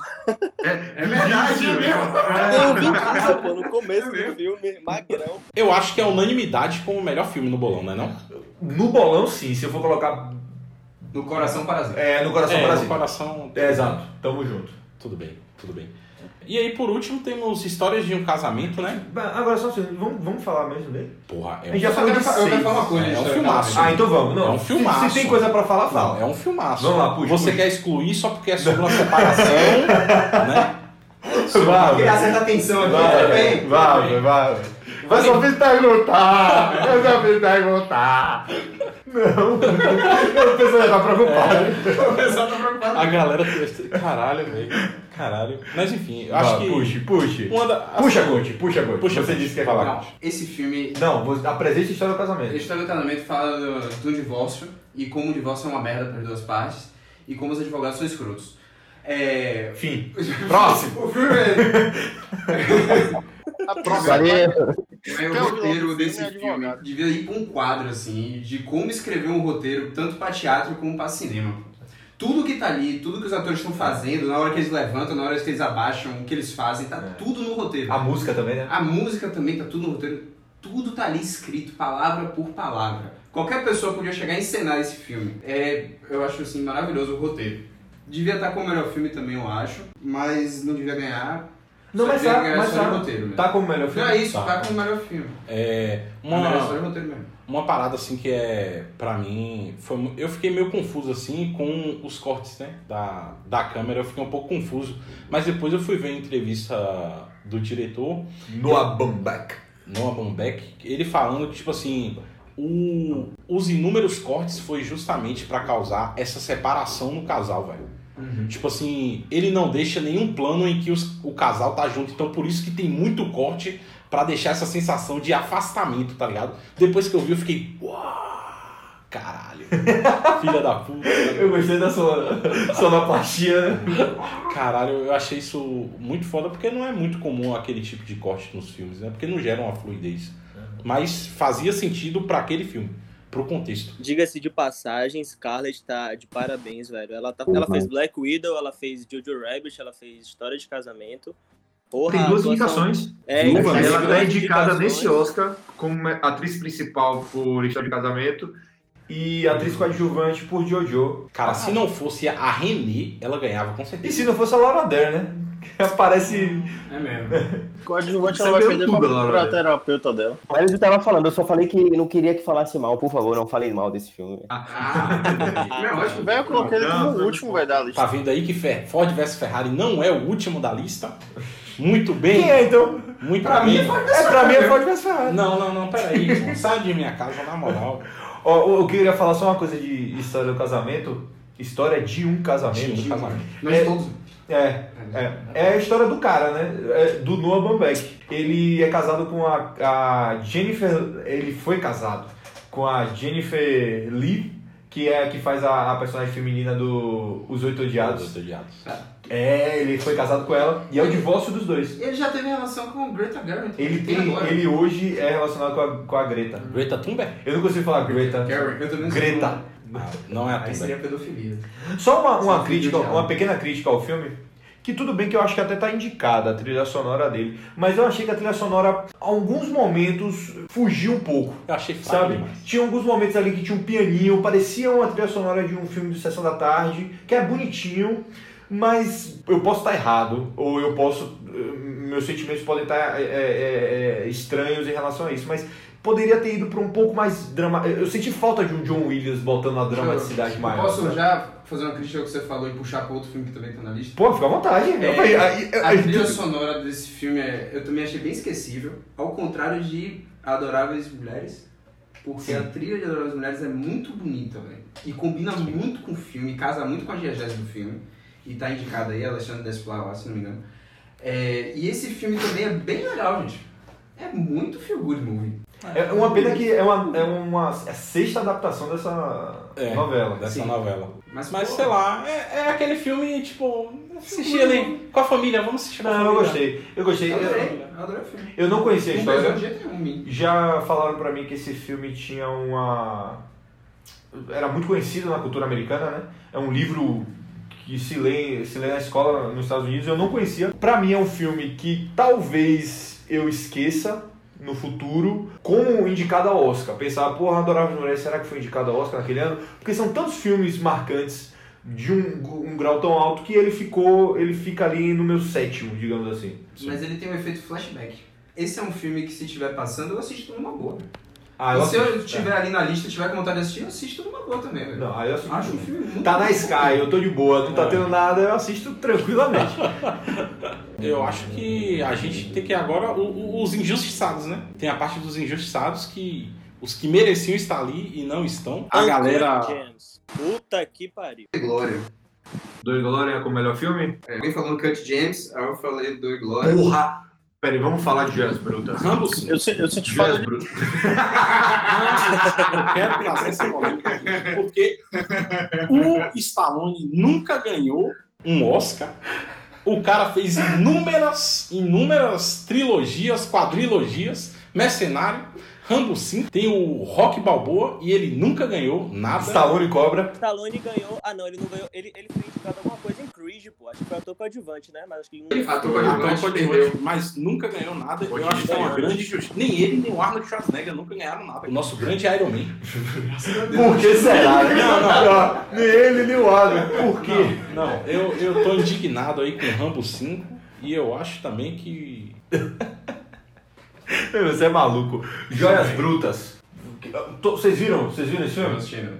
Não, não, não. Eu não assisti. O Adam Sandler fazendo um judeu maluco, que ele, ele é judeu maluco, mas fora do, do, do contexto dele, eu falei, velho, será que ele é assim? E aí essa vida toda ele vem atuando desse jeito e a gente acha que ele é assim porque ele tá atuando desse jeito? Ou é o contrário? Meu, deu uma nó na minha cabeça quando eu vi esse filme. Eu falei, bicho, esse cara é um gênio. Esse cara deveria estar sendo indicado nesse filme. Peraí, você concorda que o Adam Sandler deveria ser indicado e o Stallone não? Cara, não, não solta esse osso, velho. Pelo amor de Deus, cara. Como, Mas, eu, sou, como eu sou seu amigo O ainda. Adam Sandler entrando, quem é que sabe? Quem sai? Quem são os atores Essa principais? disputa é a mais acirrada que tem, velho. De ator? Peraí. Já tô. Vamos agora Pra falar Adam sério. Sandler entrar hoje, pra mim quem sai é o cara do Two Popes. É, né? Aquele cara, Two esqueci o nome dele. Tipo, Eu esqueci o nome Realmente. dele, velho. Vou o Rick Gervais falando que ano pra filme de pedófilo. Tipo, rapaz, Nossa senhora. Antônio Bandeiras, Leonardo DiCaprio, Adam Driver, Joaquin Phoenix e Jonathan Price. É difícil. É difícil, hein? Difícil. Acho, eu acho que ele não entraria com essas indicações aí. É, acho que eles acertaram nessa daí.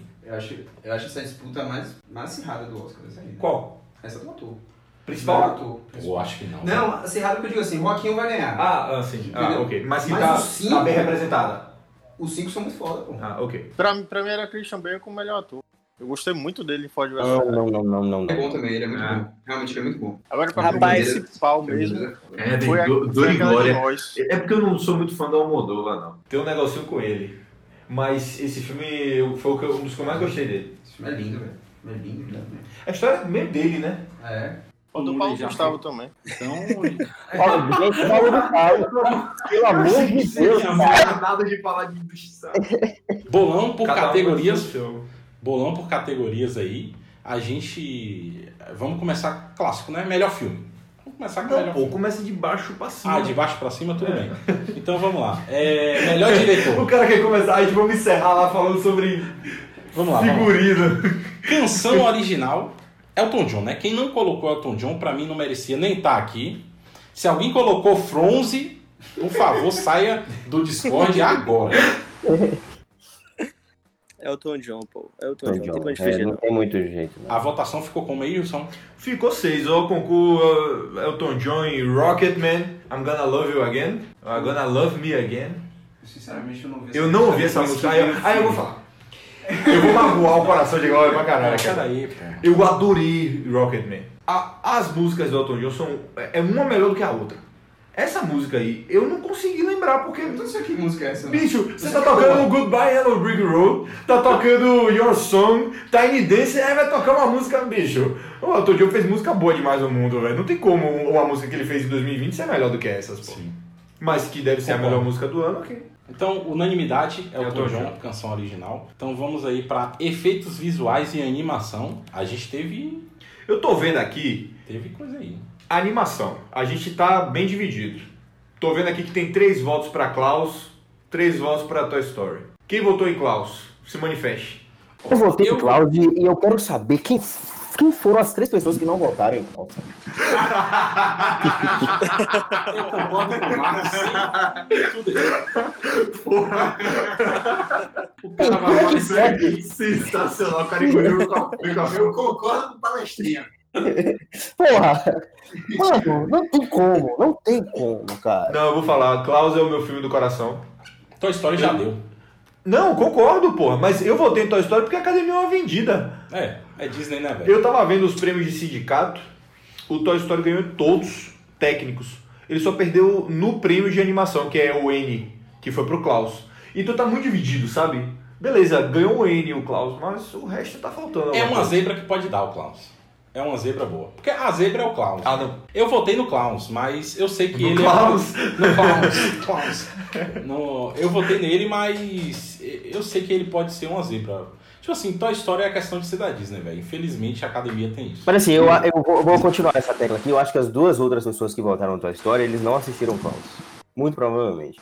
Boa, Quem acertou. votou acertou. em Toy Story aí? Confirmou aí. Esse acertou.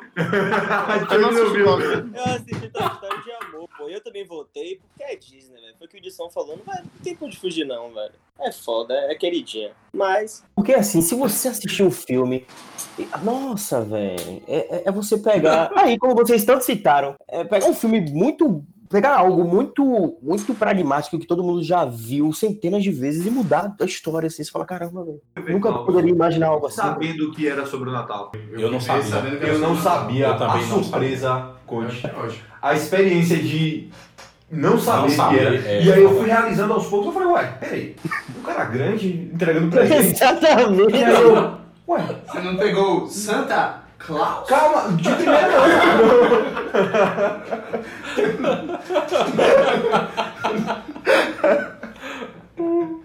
Não, velho. Confesso que também não associei, mas tudo bem. É, Efeitos visuais. Efeitos. Não, agora. efeitos visuais eu fiquei assim porque muito provavelmente é, Avengers ganha, na minha concepção, né? Não tem pra onde fugir. Só que, porra, é, Scorsese investiu muito em CGI, velho, em The Irishman. Por isso que eu votei em The Irishman. E realmente ele conseguiu deixar a galerinha velha bem mais nova. velho. Porra, voltei, né? Bem mais nova não. Robert De Niro tava pouca coisa mais novo.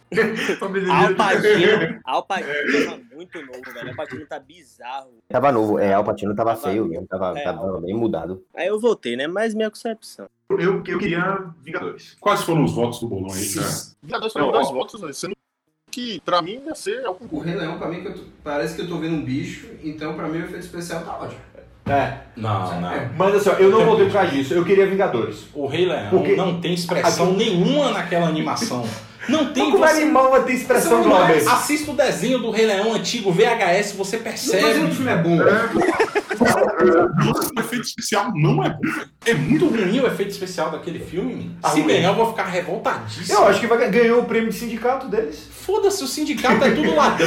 Só tem ladrão em sindicato. Porra, sindicato. Porra, Tinha de uma sindicato, patinha pra é. cuidar desse sindicato. Porra, sindicato. Caralho, eu tô muito revoltado se o Rei Leão ganhar, meu. Cara, é porque é aquele negócio, né, Disney, né, velho? Ah, Foda-se. Foda-se Não, pô, o, efe... o efeito de espanta tubarões em Mulan tá melhor que o de Rei Leão esse ano. Peraí, não, não. Concordo com o Globão. Concordo com o Globão. Tá, tá Do bolão, temos dois votos para Vingadores, empatado com o Rei Leão também, com dois votos. E com Azarões, o Irlandês e 1917. Ninguém votou Star Wars? Ninguém votou Star Wars. Não, não merecia. tem pessoas de honra aqui. Eu fiquei puto com Star Wars, só não coloquei ele aí, porque ele quis me cobrar num balde de pipoca 450 reais só porque tinha um R2D2. Hã? Sério? Um balde de pipoca do R2D2, 450 reais num Cinemark. É, é, Eu já não coloquei porque a Disney quer ganhar meu dinheiro, daqui a pouco ela tá comprando a minha casa. é.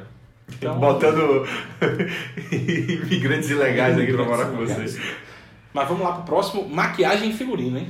Esse daí, se não for unanimidade, pelo amor de Não, Deus. não, o figurino pra mim é o que tá mais dividido até. É isso. Figurino tem dois votos pra Jojo Rabbit, que a gente não falou ainda. Tem um voto pra Little Woman, Joker, Once Upon a Time in Hollywood e o Irlandês. Porra, então Também tá com bem pulverizado. Tá, pô, tá bem disputado. É o único que tiveram cinco, cinco filmes votados de todos. É. Pô, É verdade. mim, A maquiagem do escândalo não tem comparação. Não, calma, a gente tá falando de figurino, seu maluco. Ah, figurino. Que maluco, velho. Eu, eu, eu só botei figurino pra, pra o Coringa porque foi ali que eu percebi, claro, tirando Thomas Wayne e essa galera inteira assim, é que ali se passava em uma outra época. Só percebi do- O, o figurino do Jojo Rabbit eu gostei porque ele tem uma função na história. Quem viu o, o filme, eu não vou dar um spoiler, mas existem algumas cenas principais no filme que dependem do figurino. E ele usa isso como elemento da história. E pra mim, além de ser um figurino bem feito, né, por, por estar retratando ali a, a Segunda Guerra, que todos têm, das Adoráveis Mulheres, o Coringa e o Once Upon a Time Hollywood e o Irlandês, todos ali têm figurinos dignos de prêmio. Sim. Todos. Mas o, o, o ponto é que você usar o figurino não só como algo para tornar crível aquela realidade, mas como elemento de narrativa, o elemento da história, para mim é, leva um ponto a mais e por isso que eu coloquei o, o Jojo ali como, como o foi meu voto para melhor figurino. Não tenho nada a acrescentar. eu coloquei Jojo também, então, pra mim. Você copiou. Não. Você me copiou. Brincadeira. A gente não comentou sobre Jojo Rabbit, que é um filme do caralho, hein? É, é, o Jojo É é um da filme do caralho. Assista, assista. Mas. Aí o próximo agora é maquiagem, né? Maquiagem é unanimidade, né? Não, Não, quase. teve- votou no. Coringa. Peraí, pô. Teve Peraí. cinco votos para o escândalo e um voto para Coringa. Peraí, pô. Eu votei Isso no Coringa porque eu... Isso Eu tô falando. Isso foi Johnny. Eu vou, explicar, eu vou explicar a sacanagem que eu fiz. Eu votei no Coringa porque eu soube que Todd Phillips colocou caldo de brócolis pra, tá- pra fazer a maquiagem da cara de Joaquim Fênix. Então foda-se. Foda-se o resto. Eu acho justo votar no filme quando tem isso. Eu acho. Ah, porra. Digno, digno. Que Mas ser um do contra, mas vá. o, o escândalo pra mim, velho, aquela maquiagem, quando você pega assim, que fizeram as comparações, né? Da, da- das É. mulheres e das atrizes, você fica. Caralho! Pegada o Gary Oldman no Churchill. É, Ficou muito bem feito, cara. ficou, ficou. Muito bem feito. Também eu vou combinar, Sandro. Não é um, um ano de maquiagem. É, É o ano de figurino. Vamos É, pensar assim, sim, é, o, um ano é de o ano do figurino. sim, sim. Todo, cada filme aqui ganharia um Oscar. Mas maquiagem, Bom Michel fez um trabalho tão bom que se destacou e vai embora. Temos aí então edição de som, né? Agora edição de som, Os prêmios de som, né? Som e mixagem. edição e mixagem. Edição e aí. mixagem. Colo- coloquei Ford versus Ferrari pros dois. Ah, eu fui o único, foda-se. E aí? tá bem parecido. Olha, esse, esse edição e mixagem aqui tá bem parecido. Ambos, Ford vs Ferrari, lideram com 3 e seguido por 1917 com 2. Agora, tem uma coisa muito estranha aqui, velho. Teve algum infeliz que votou em Ad Astra, velho. Fui eu, fui eu. Aí, mensagem. Vem, me explica esse voto de Ari Extra aí. Mano, mano, eu- vou ser bem honesto pra você. É, quando, eu, quando eu li a categoria, eu não tinha visto ainda os indicados. E, e coincidentemente, foi a única coisa que me lembrou desta merda desse filme. Aí, eu fui, aí beleza, né? Eu fui procurar, falei, caralho, como é que esse povo foi indicado? Aí eu falei, vai ser meu voto. Vai ser meu voto. E aí você. Puta que pariu. Foi isso aí. Foi basicamente isso aí. Ponto. Ponto. Porque o filme é uma merda. É tudo uma merda. E eu odeio o Tommy Lee Jones. E não tô nem aí. É, é, o. Mas é isso aí. É isso aí. É basicamente isso aí. Cumpri meu papel aqui. Eu queria muito falar sobre isso. Eu queria muito falar sobre isso. Eu tava agoniado, velho. Eu tava tipo, Ele botou pra poder falar mal do filme. Vocês perceberam? Ontem, quando eu mandei, quando eu mandei pra Dilson, eu falei, meu Deus, eu preciso falar de uma categoria, pelo amor de Deus. Então aproveita e fala de edição de som Star Wars. Tem um voto pra essa merda aqui. Quem foi que votou? Fui eu, fui eu também. Fui eu também. Sabe por que eu votei em Star Wars? Exatamente. Exatamente, é por isso mesmo. Porque eu odeio Star Wars, cara, com toda a força da minha vida. mano. Ele só votou pra falar mal do filme. Cara, Mas assim, mas assim, nesse caso de Star Wars, eu só votei, eu só votei nele aí porque eu acho que eles deveriam levar alguma coisinha nessa, nessa, nessa trilogia assim. Que. que ah, sei lá, cara, eu. É, é- é tão. É tão. É um. É um filme, né? Um, gosto. saga. Você não gosta do, de Star Wars. É, eu não curto, mas assim, é uma, é uma saga tão marcante assim que eu acho que, ah, bota aí. E eu acho que até capaz, que é capaz deles ganharem, sabia, velho? Acho que é bem capaz. Pelo que Não, velho, representa. é Ixi. 1910. Sem ganhar. Pode Vai mencionar. ficar triste, vai ficar puto. Socar a parede, velho. Se esse. Star Wars ganha um prêmio, vai tomar no cu. Eu acho capaz, eu acho. Eu quero, eu quero até pular essa categoria porque tá até me subindo a pressão. A chance de Star Wars ganhar o Oscar. Só dele tá indicado. Vamos pra edição então? Edição? Edição e fotografia, que pra mim é. Que, velho, quando você aprende a gostar de cinema, você valoriza pra caralho, velho. Fotografia tá quase unânime aqui. Cinco votos pra 1917, somente um pra Era uma Vez em Hollywood. Quem cometeu esse crime? com certeza. Não, não, foi eu. Foi mal. Não, não foi eu, não. Eu não fui. Edição fotografia? Foi Élido que. Eu que votei, eu votei, é. Eu, acho que achei- você pode ganhar o bolão com isso aí, cara. Tirar um ponto de todo mundo É. e você ganhar sozinho. Porque Não, mas, mas seria muita uma chance, injustiça se o Roger Não, ah. perdesse. Não sei, velho. Eu, eu, eu sei que eu fui Diga. à parte, mas eu me chamou muita atenção aqueles planos. Até porque o filme foi só o cara dirigindo, né? Pela cidade. Me chamou muita atenção a fotografia e também a, a produção do filme. Sim, é, acho justo. Tem que ficar com o voto dele mesmo, porque se ele ganha, ele ganha sozinho. Manda todo É. mundo cu assim, ó. E edição, nós temos três votos pra Parasita, liderando. Dois pra Ford vs Ferrari e um pra o irlandês. Peraí, três votos pra Parasita. Dois, Dois pra pra- Ford vs Ferrari e um irlandês. Ah, Eu votei em quê? Que esse eu nem lembro. Eu botei em Coringa, nem lembrava, eu botei em Coringa. Não, o, eu, eu tô falando o que você acha que vai vencer, não o que você quer que vença. Edição, você votou em Parasita, Globo. Ah, Parasita, sim. Ah, foi por conta do, do, do, do plano. Vamos pro próximo. Design de produção e trilha sonora. Esse daí Deixa eu até falar uma coisa aqui com todo mundo. Trilha sonora eu achei um ano fraco. eu também achei muito fraco. Eu também. Agora, Coringa eu acho muito boa, velho. Os violinos do Coringa eu acho que chamam mais atenção de longe.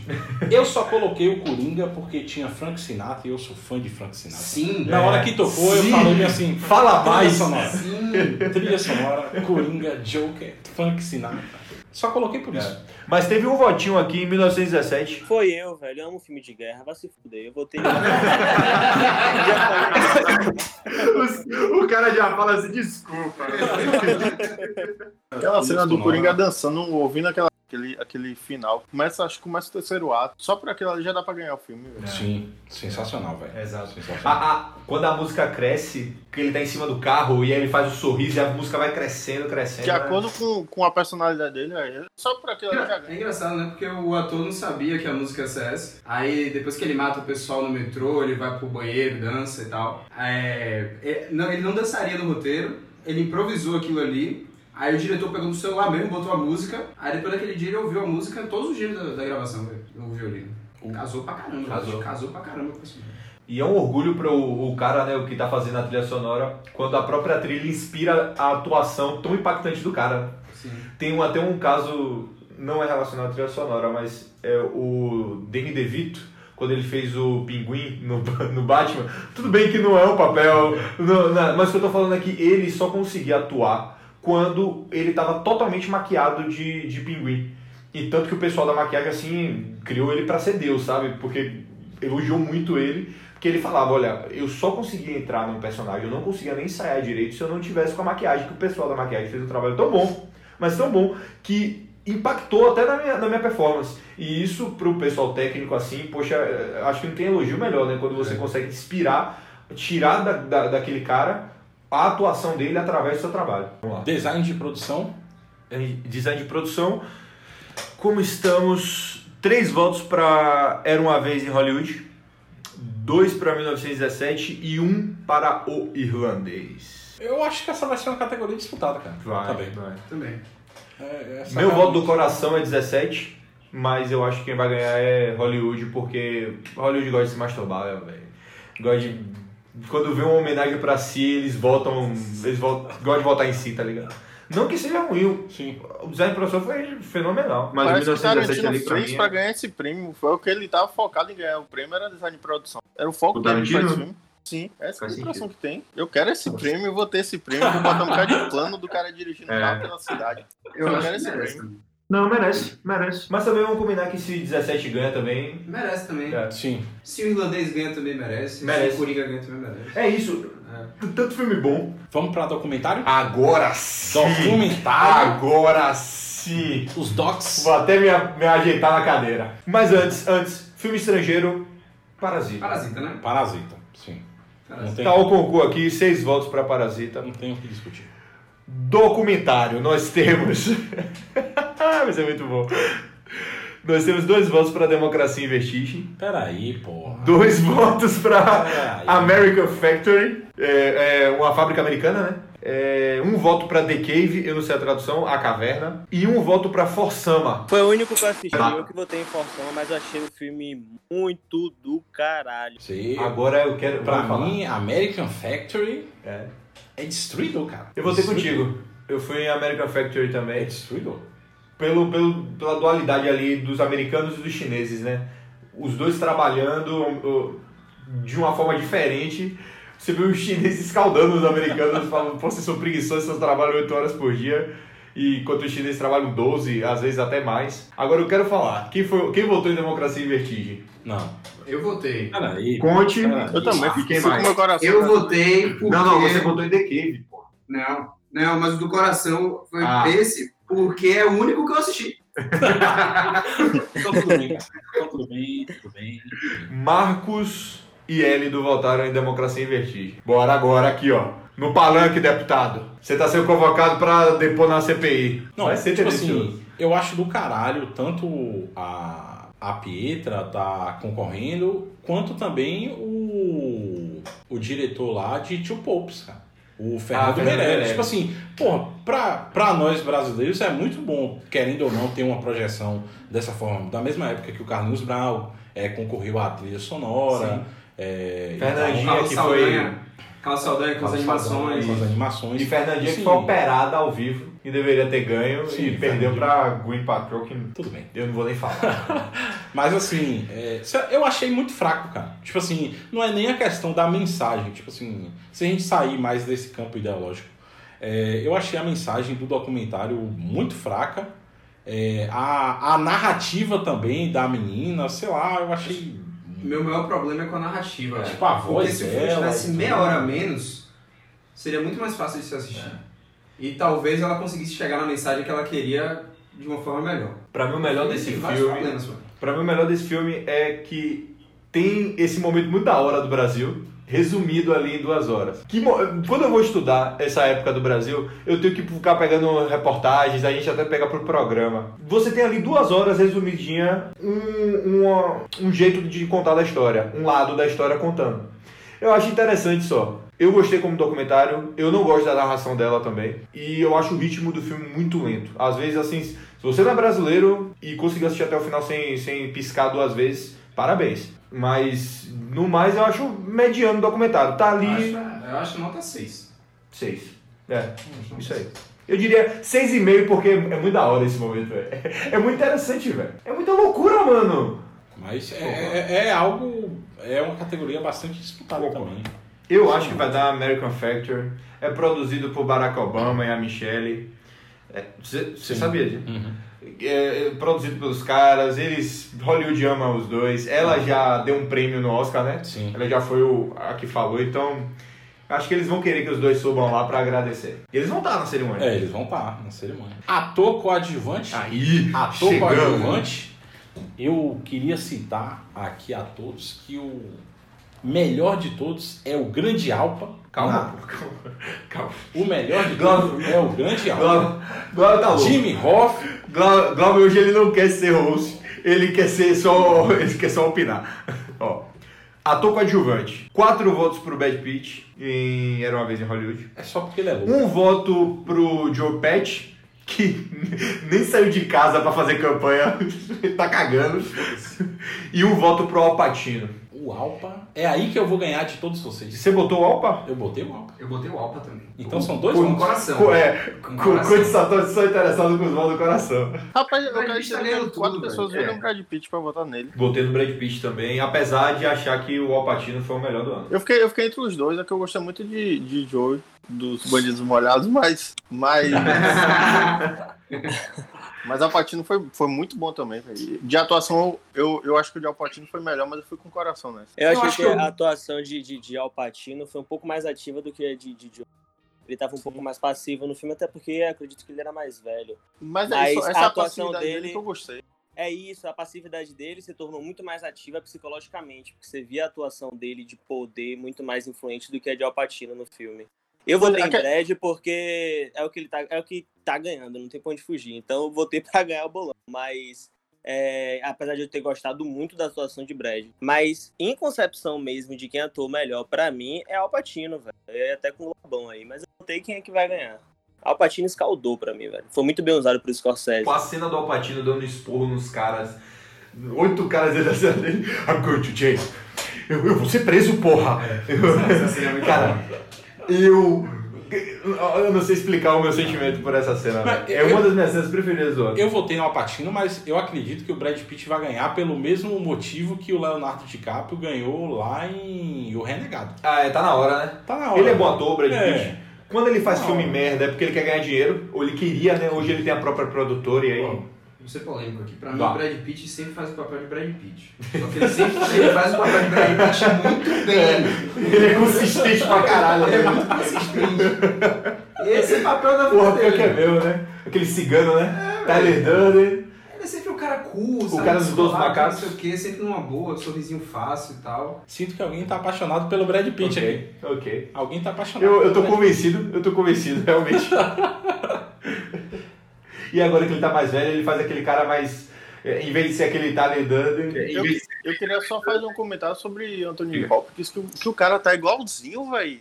Eu não sei qual cena é ele qual cena é. o Nazi Pope. Sim.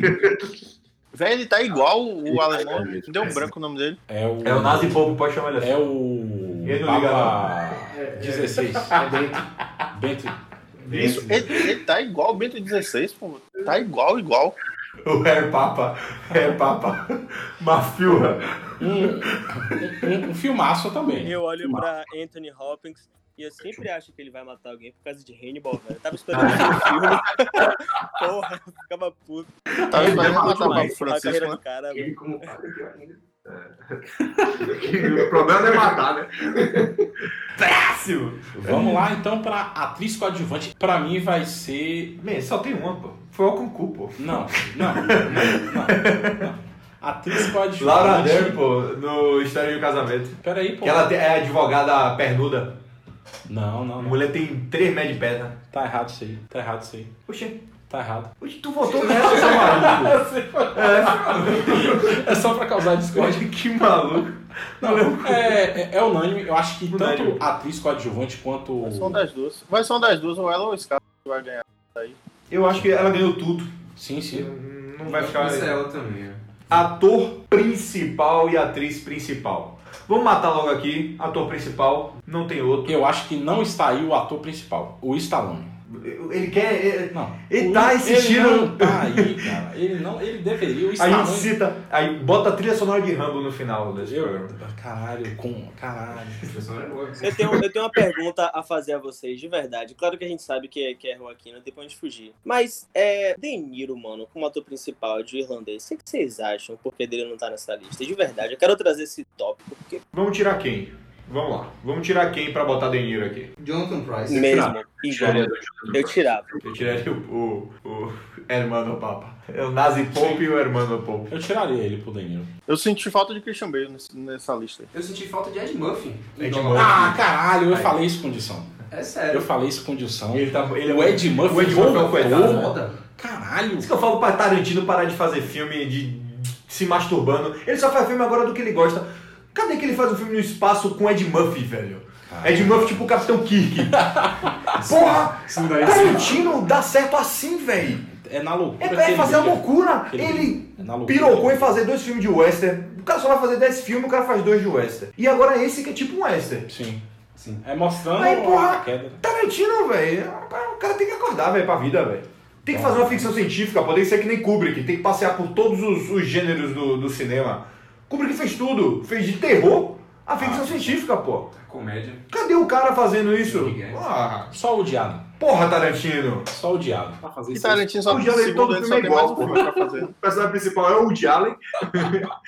Eu, eu acho que esse aí é unânime, velho. Não tem como o, É. o Joaquim não ganhar. Já melhor atriz, É, teve disputas. eu não gostei de Júri, velho. É sério. Eu não gostei. Vocês viram Júri? Eu não assisti. A Laísa Minelli, a, a filha dela, falou que não vai assistir. É, ela ficou puta. Mas a Liza Minelli tem muito nariz aí pra se preocupar. nariz enorme. Né? Mas, caramba, eu achei fenomenal a Renê no, no papel dela. Sei Acho lá, muito estranho. Sei pra mim, pra mim. Porque você tem não Charlize. É, eu arrebentando não em Bombshell. Você tem a, a- Eu nunca eu não sei falar o nome dessa menina. Sasha. Sasha. Sasha Ronan. Ronin, é quase o, o Ronin. Assim, eu gosto dela, mas acho que não ganha, não merece ganhar. E a Scarlett? Agora, velho? Scarlett, eu acho que, que é forte. E a Scarlett, velho, com aquela cena sem cortes, né? Sim. Dela conversando com a Laura Dar. Eu acho que ela teve essa cena como principal, mas de resto não vi ela se destacar, sinceramente. Eu ia falar dessa cena, porra, conversando com Essa- a mulher. essa cena Nossa, foi muito um boa. diálogo muito grande, velho. Caralho. Mas eu acho que essa cena não, não vale indicação. não. do Jury vai ganhar. É não tem pra onde correr. Ela é boa atriz. Ela já, já ganhou o Oscar, né? Sim. Diretor, vamos puxar agora. Melhor diretor, agora. Vamos causar polêmica aí. Melhor Vai ter polêmica? Vai ter polêmica. Vamos ver aqui os votos, como é que ficaram. Quatro votos para 1917, Sam Mendes, Sam que já ganhou por Beleza Americana. Um voto para Bon Joon-ho, que é Parasita. E um para o nosso velhinho querido Martin Scorsese, por O Irlandês. Cara, eu votei no Scorsese, velho. Eu acho que o Sobrancelhinha tem que ganhar, porque o cara tá na idade já, deve estar parando de fazer filme, né, velho? Essa menina já tá cara. E ele conseguiu trazer a máfia toda num filme de 3 horas e meia numa plataforma de streaming diferente, né? Que tem essa atuação. Eu acho que é, é, é- é o segundo ano que, que entra, né? Netflix. Alguém pode me confirmar isso? Rapaz, acho que é não o segundo ano. informação. Ah, não, a Netflix Que ano entrou, passado- o primeiro ano filme indicado foi Roma, aquele não com... Foi, Diga. Roma foi Netflix. É, Home. Não, mas teve um filme, é Beast ano. of No Nation. Mas não foi indicado, não foi? Ah, acho que não. Não, não foi, não. Como... Esse filme é excelente, velho. Esse filme é muito É. bom. E a Netflix, foi o primeiro filme a estourar da Netflix. né? É, porque o resto é uma merda. Não, agora a Netflix tá com filme Os originais da Netflix? Não, agora tá com. Olha os originais da. Netflix. O American Factory, Democracia e Esquadrão Vestígio. 6, Roma. Bird Box, é, aquele outro lá dos caras que tem que resgatar, Operação não sei o quê, todos são uma merda. É... Eu gostei de Bird Box. Ah, não, muito ruim. Sandra Bullock. Sandra Bullock? Sandra Bullock, aquele dia da América. A Sandra Bullock, pra mim, só pesta em uma linda mulher e acabou ali. Gravidade? Não. Gravidade, porra, peraí. Não, não, gosto da gravidade também. Não, vou cortar aqui o áudio todo mundo. não, não, não, não, não, não, não, não. Mas, é, diretor, eu não sei, pode dar uma zebra aí, velho. Será? Quem? Todd Phillips? Aí será? Imagine aí, Eita. imagine aí o, paras, o, o diretor do Parasita ganhar. É, é uma zebra do caralho. Eu tenho que falar. É Tem precedente. O único É. que eu não gostaria era Todd Phillips. Eu acho que pode ser a grande zebra do Oscar. Porra, diretor. velho. Tarantino ganhando aqui pra mim que é absurdo, velho. Ah, No meio desses caras É. aqui, Tarantino pra mim é um absurdo, velho. Sinceramente, eu acho que a direção dele sólida pra porra. Não, sólida, mas a direção pra mim de Coringa é melhor Muito melhor. do que de Era Uma Vez. O irlandês, Coringa, 1917, era uma vez Parasita. Todos foram excelentes. Não Excelente. tinha o que falar de nenhum. nenhum. É isso. Qualquer um que ganhar, Eu não tem o que É, falar. um não. desses quatro ganhar, pra mim eu tô feliz, justamente. Eu falar a mesma coisa. Eu, eu só acho Tarantino aí. Mesmo se ganhar, eu fico de boa. Porque eu gosto de Tarantino, velho. Vamos agora pra premiação do ano, né? Aquela que geralmente, no último bolão que a gente fez, foi aqui. Deu uma, deu uma desempatada. Porque eu Foi. estava empatado com o Foi. Vini. E deu uma desempatada aí. Mas, mas quem ganha bolão aqui sou eu, né, pai? Não, peraí, pô. Baixa a bolinha que esse ano já tem um campeão. É, melhor filme, temos o que aí? Melhor filme que é bom explicar.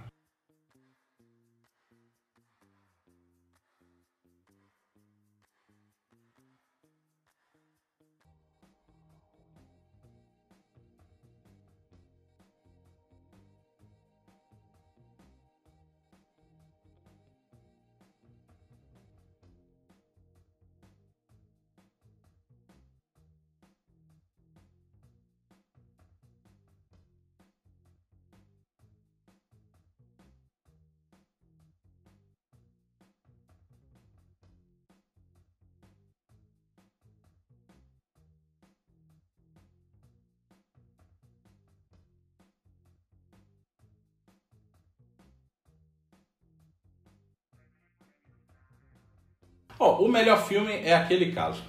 Sempre eles vão tentar dar ano para uma imitação. Por isso que eu votei em 1917. Ano passado, eu queria colocar isso aqui para protestar. Ano passado deram pro Guilherme Del Toro, que foi uma imitação Não, porra. barata. Tá maluco? Como diretor, porra, ele ganhou como diretor, man. Não, pô, foi Roma ano passado, caralho. É. Não, porra. Foi, pô. Não, o Guilherme melhor. Del Toro dois anos atrás, pô. Não, pô. A, fo- a forma da Foi água foi ano passado, man.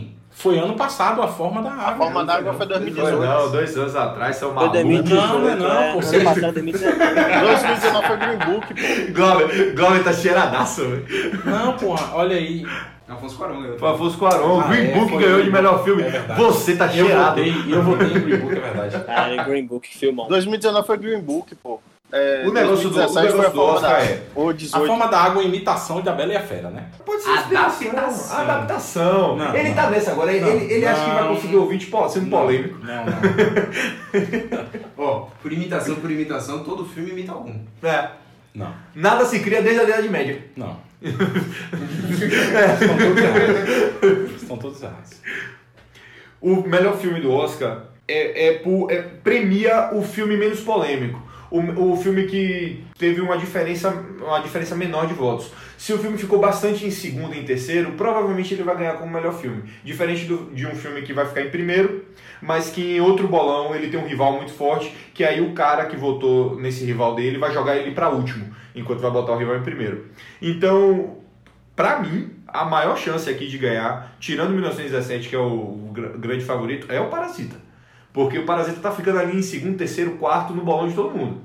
Não sei. É isso que eu ia falar. Pode Nessa ser. rivalidade entre um e o outro, pode ser que Coringa ou Parasita cresça. Que é capaz de ter muito segundo e terceiro voto, quarto voto, mas, mas primeiro poucos vão ter, né? No nosso bolão, 1917 ficou em primeiro em três votos em- em- na no ranking de, de três pessoas e ficou em segundo em três. Então ele ganharia sem problema nenhum, porque ele ia computar três votos em primeiro e depois três votos em segundo. E aí ele, ele ia ganhar. Se tivesse mais passado, aí esse- ele- outros teriam chance. Não sei. 1917 pra mim Eu acho que é o melhor, velho. De Eu todos. ganha. Ele ganha de longe, velho. Melhor é o melhor filme. Pode dar uma zebra aí, pode, mas É. de todos aí é o melhor filme. E olha que eu gostei muito do Coringa. Mas teve volta aqui o Coringa e o irlandês. Quem foi que votou? Irlandês foi Johnny. Não, eu votei 17, porra. Eu vou ter um irlandês.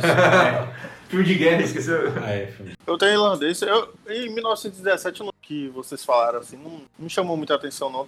Mais a área de fotografia, de imagem e tal. Mas, como filme, mal tem diálogo também, roteiro bem fraco também, eu achei. E aí a imersão eu não consegui ter dele em relação irlandês, por exemplo, ao Coringa, ou até em relação a Parasita. Não foi igual. E aí eu acho que não merece ser visto como o melhor filme, mas também sei que ele é o favorito. O, o do meu coração seria o irlandês, cara.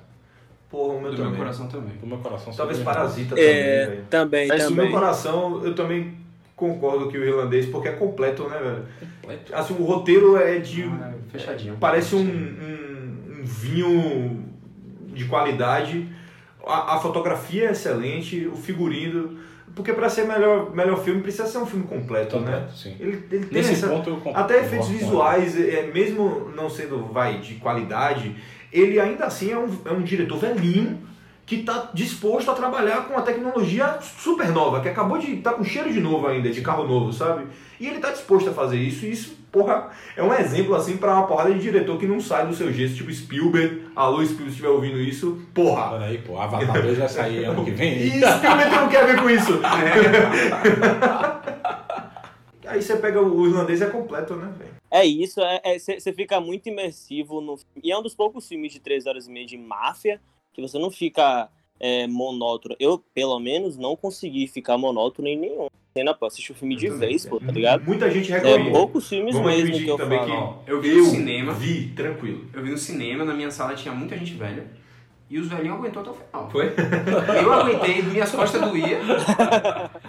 Não sei. Eu acho que aquela corridinha do, do De Niro andando assim, caralho, era muito bom. Quando ele já tava mais Sim, velho. sim. Aquela corridinha É. quando ele ia matar a galera, dava um tiro E- na cabeça e porra. Pra mim é um, é um tema pouco abordado, entre aspas, que é essa coisa de envelhecer. E perder, cara. E feito por um cara que era conhecido por fazer um filme moderno sempre. O Scorsese ele trouxe a modernidade para um filme sobre velhice. E isso assim é, é interessante, sabe? Ver. Interessante. Scorsese marcou o cinema por ser inovador, por tá, tá mexendo o tempo todo com o, o jeito que, o que se faz cinema. Toda vez que é um filme novo do, do Scorsese, era quase com uma aula nova numa escola de cinema. Ele tava criando matéria na escola de cinema. E agora ele tá. ele voltou. Criou algo novo, mas falando sobre velhice, falando sobre envelhecer, sobre morrer. Sim. Sabe? E vamos combinar também, 1907 é um filmaço. velho. É um marco, o jeito que eles filmaram, então. Ganhando, velho, eu tô tranquilo, eu durmo bem, velho. E aí encerramos a, a última categoria do Oscar. É um programa que vai ficar longo, como Vai, deveria vai. ser. É, exato. O Oscar é longo pra caralho, É então. longo pra caralho. Domingo, domingo aí, estamos todos juntos e misturados assistindo. É amanhã. pelo- Amanhã já. Amanhã. Eu vou assistir pelo Choque de Cultura, porque. Eu ia perguntar se vocês iam fazer live. Não, a gente, a gente assiste juntos. É. Fique à vontade se você quiser assistir junto com a gente lá em casa. Lá na casa de Gilson. O- é. Quer assistir lá em casa?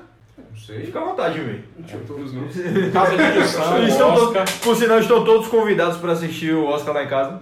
Afinal de contas, se, se todo mundo for, a gente faz até uma live. É, se todo mundo for, a gente faz uma live. Eu acho que vai ser sensacional essa live. Isso tudo bem. É, levem o que beber e o que comer, pelo amor de Deus, que se chegar lá na casa do brother sem nada, não vai subir, viu? Não é a minha casa. É ele que tá falando, ele que vai botar pra fora até. Foda-se. É... Mas assim, Hélio, João e Marcos, obrigado por participarem, velho.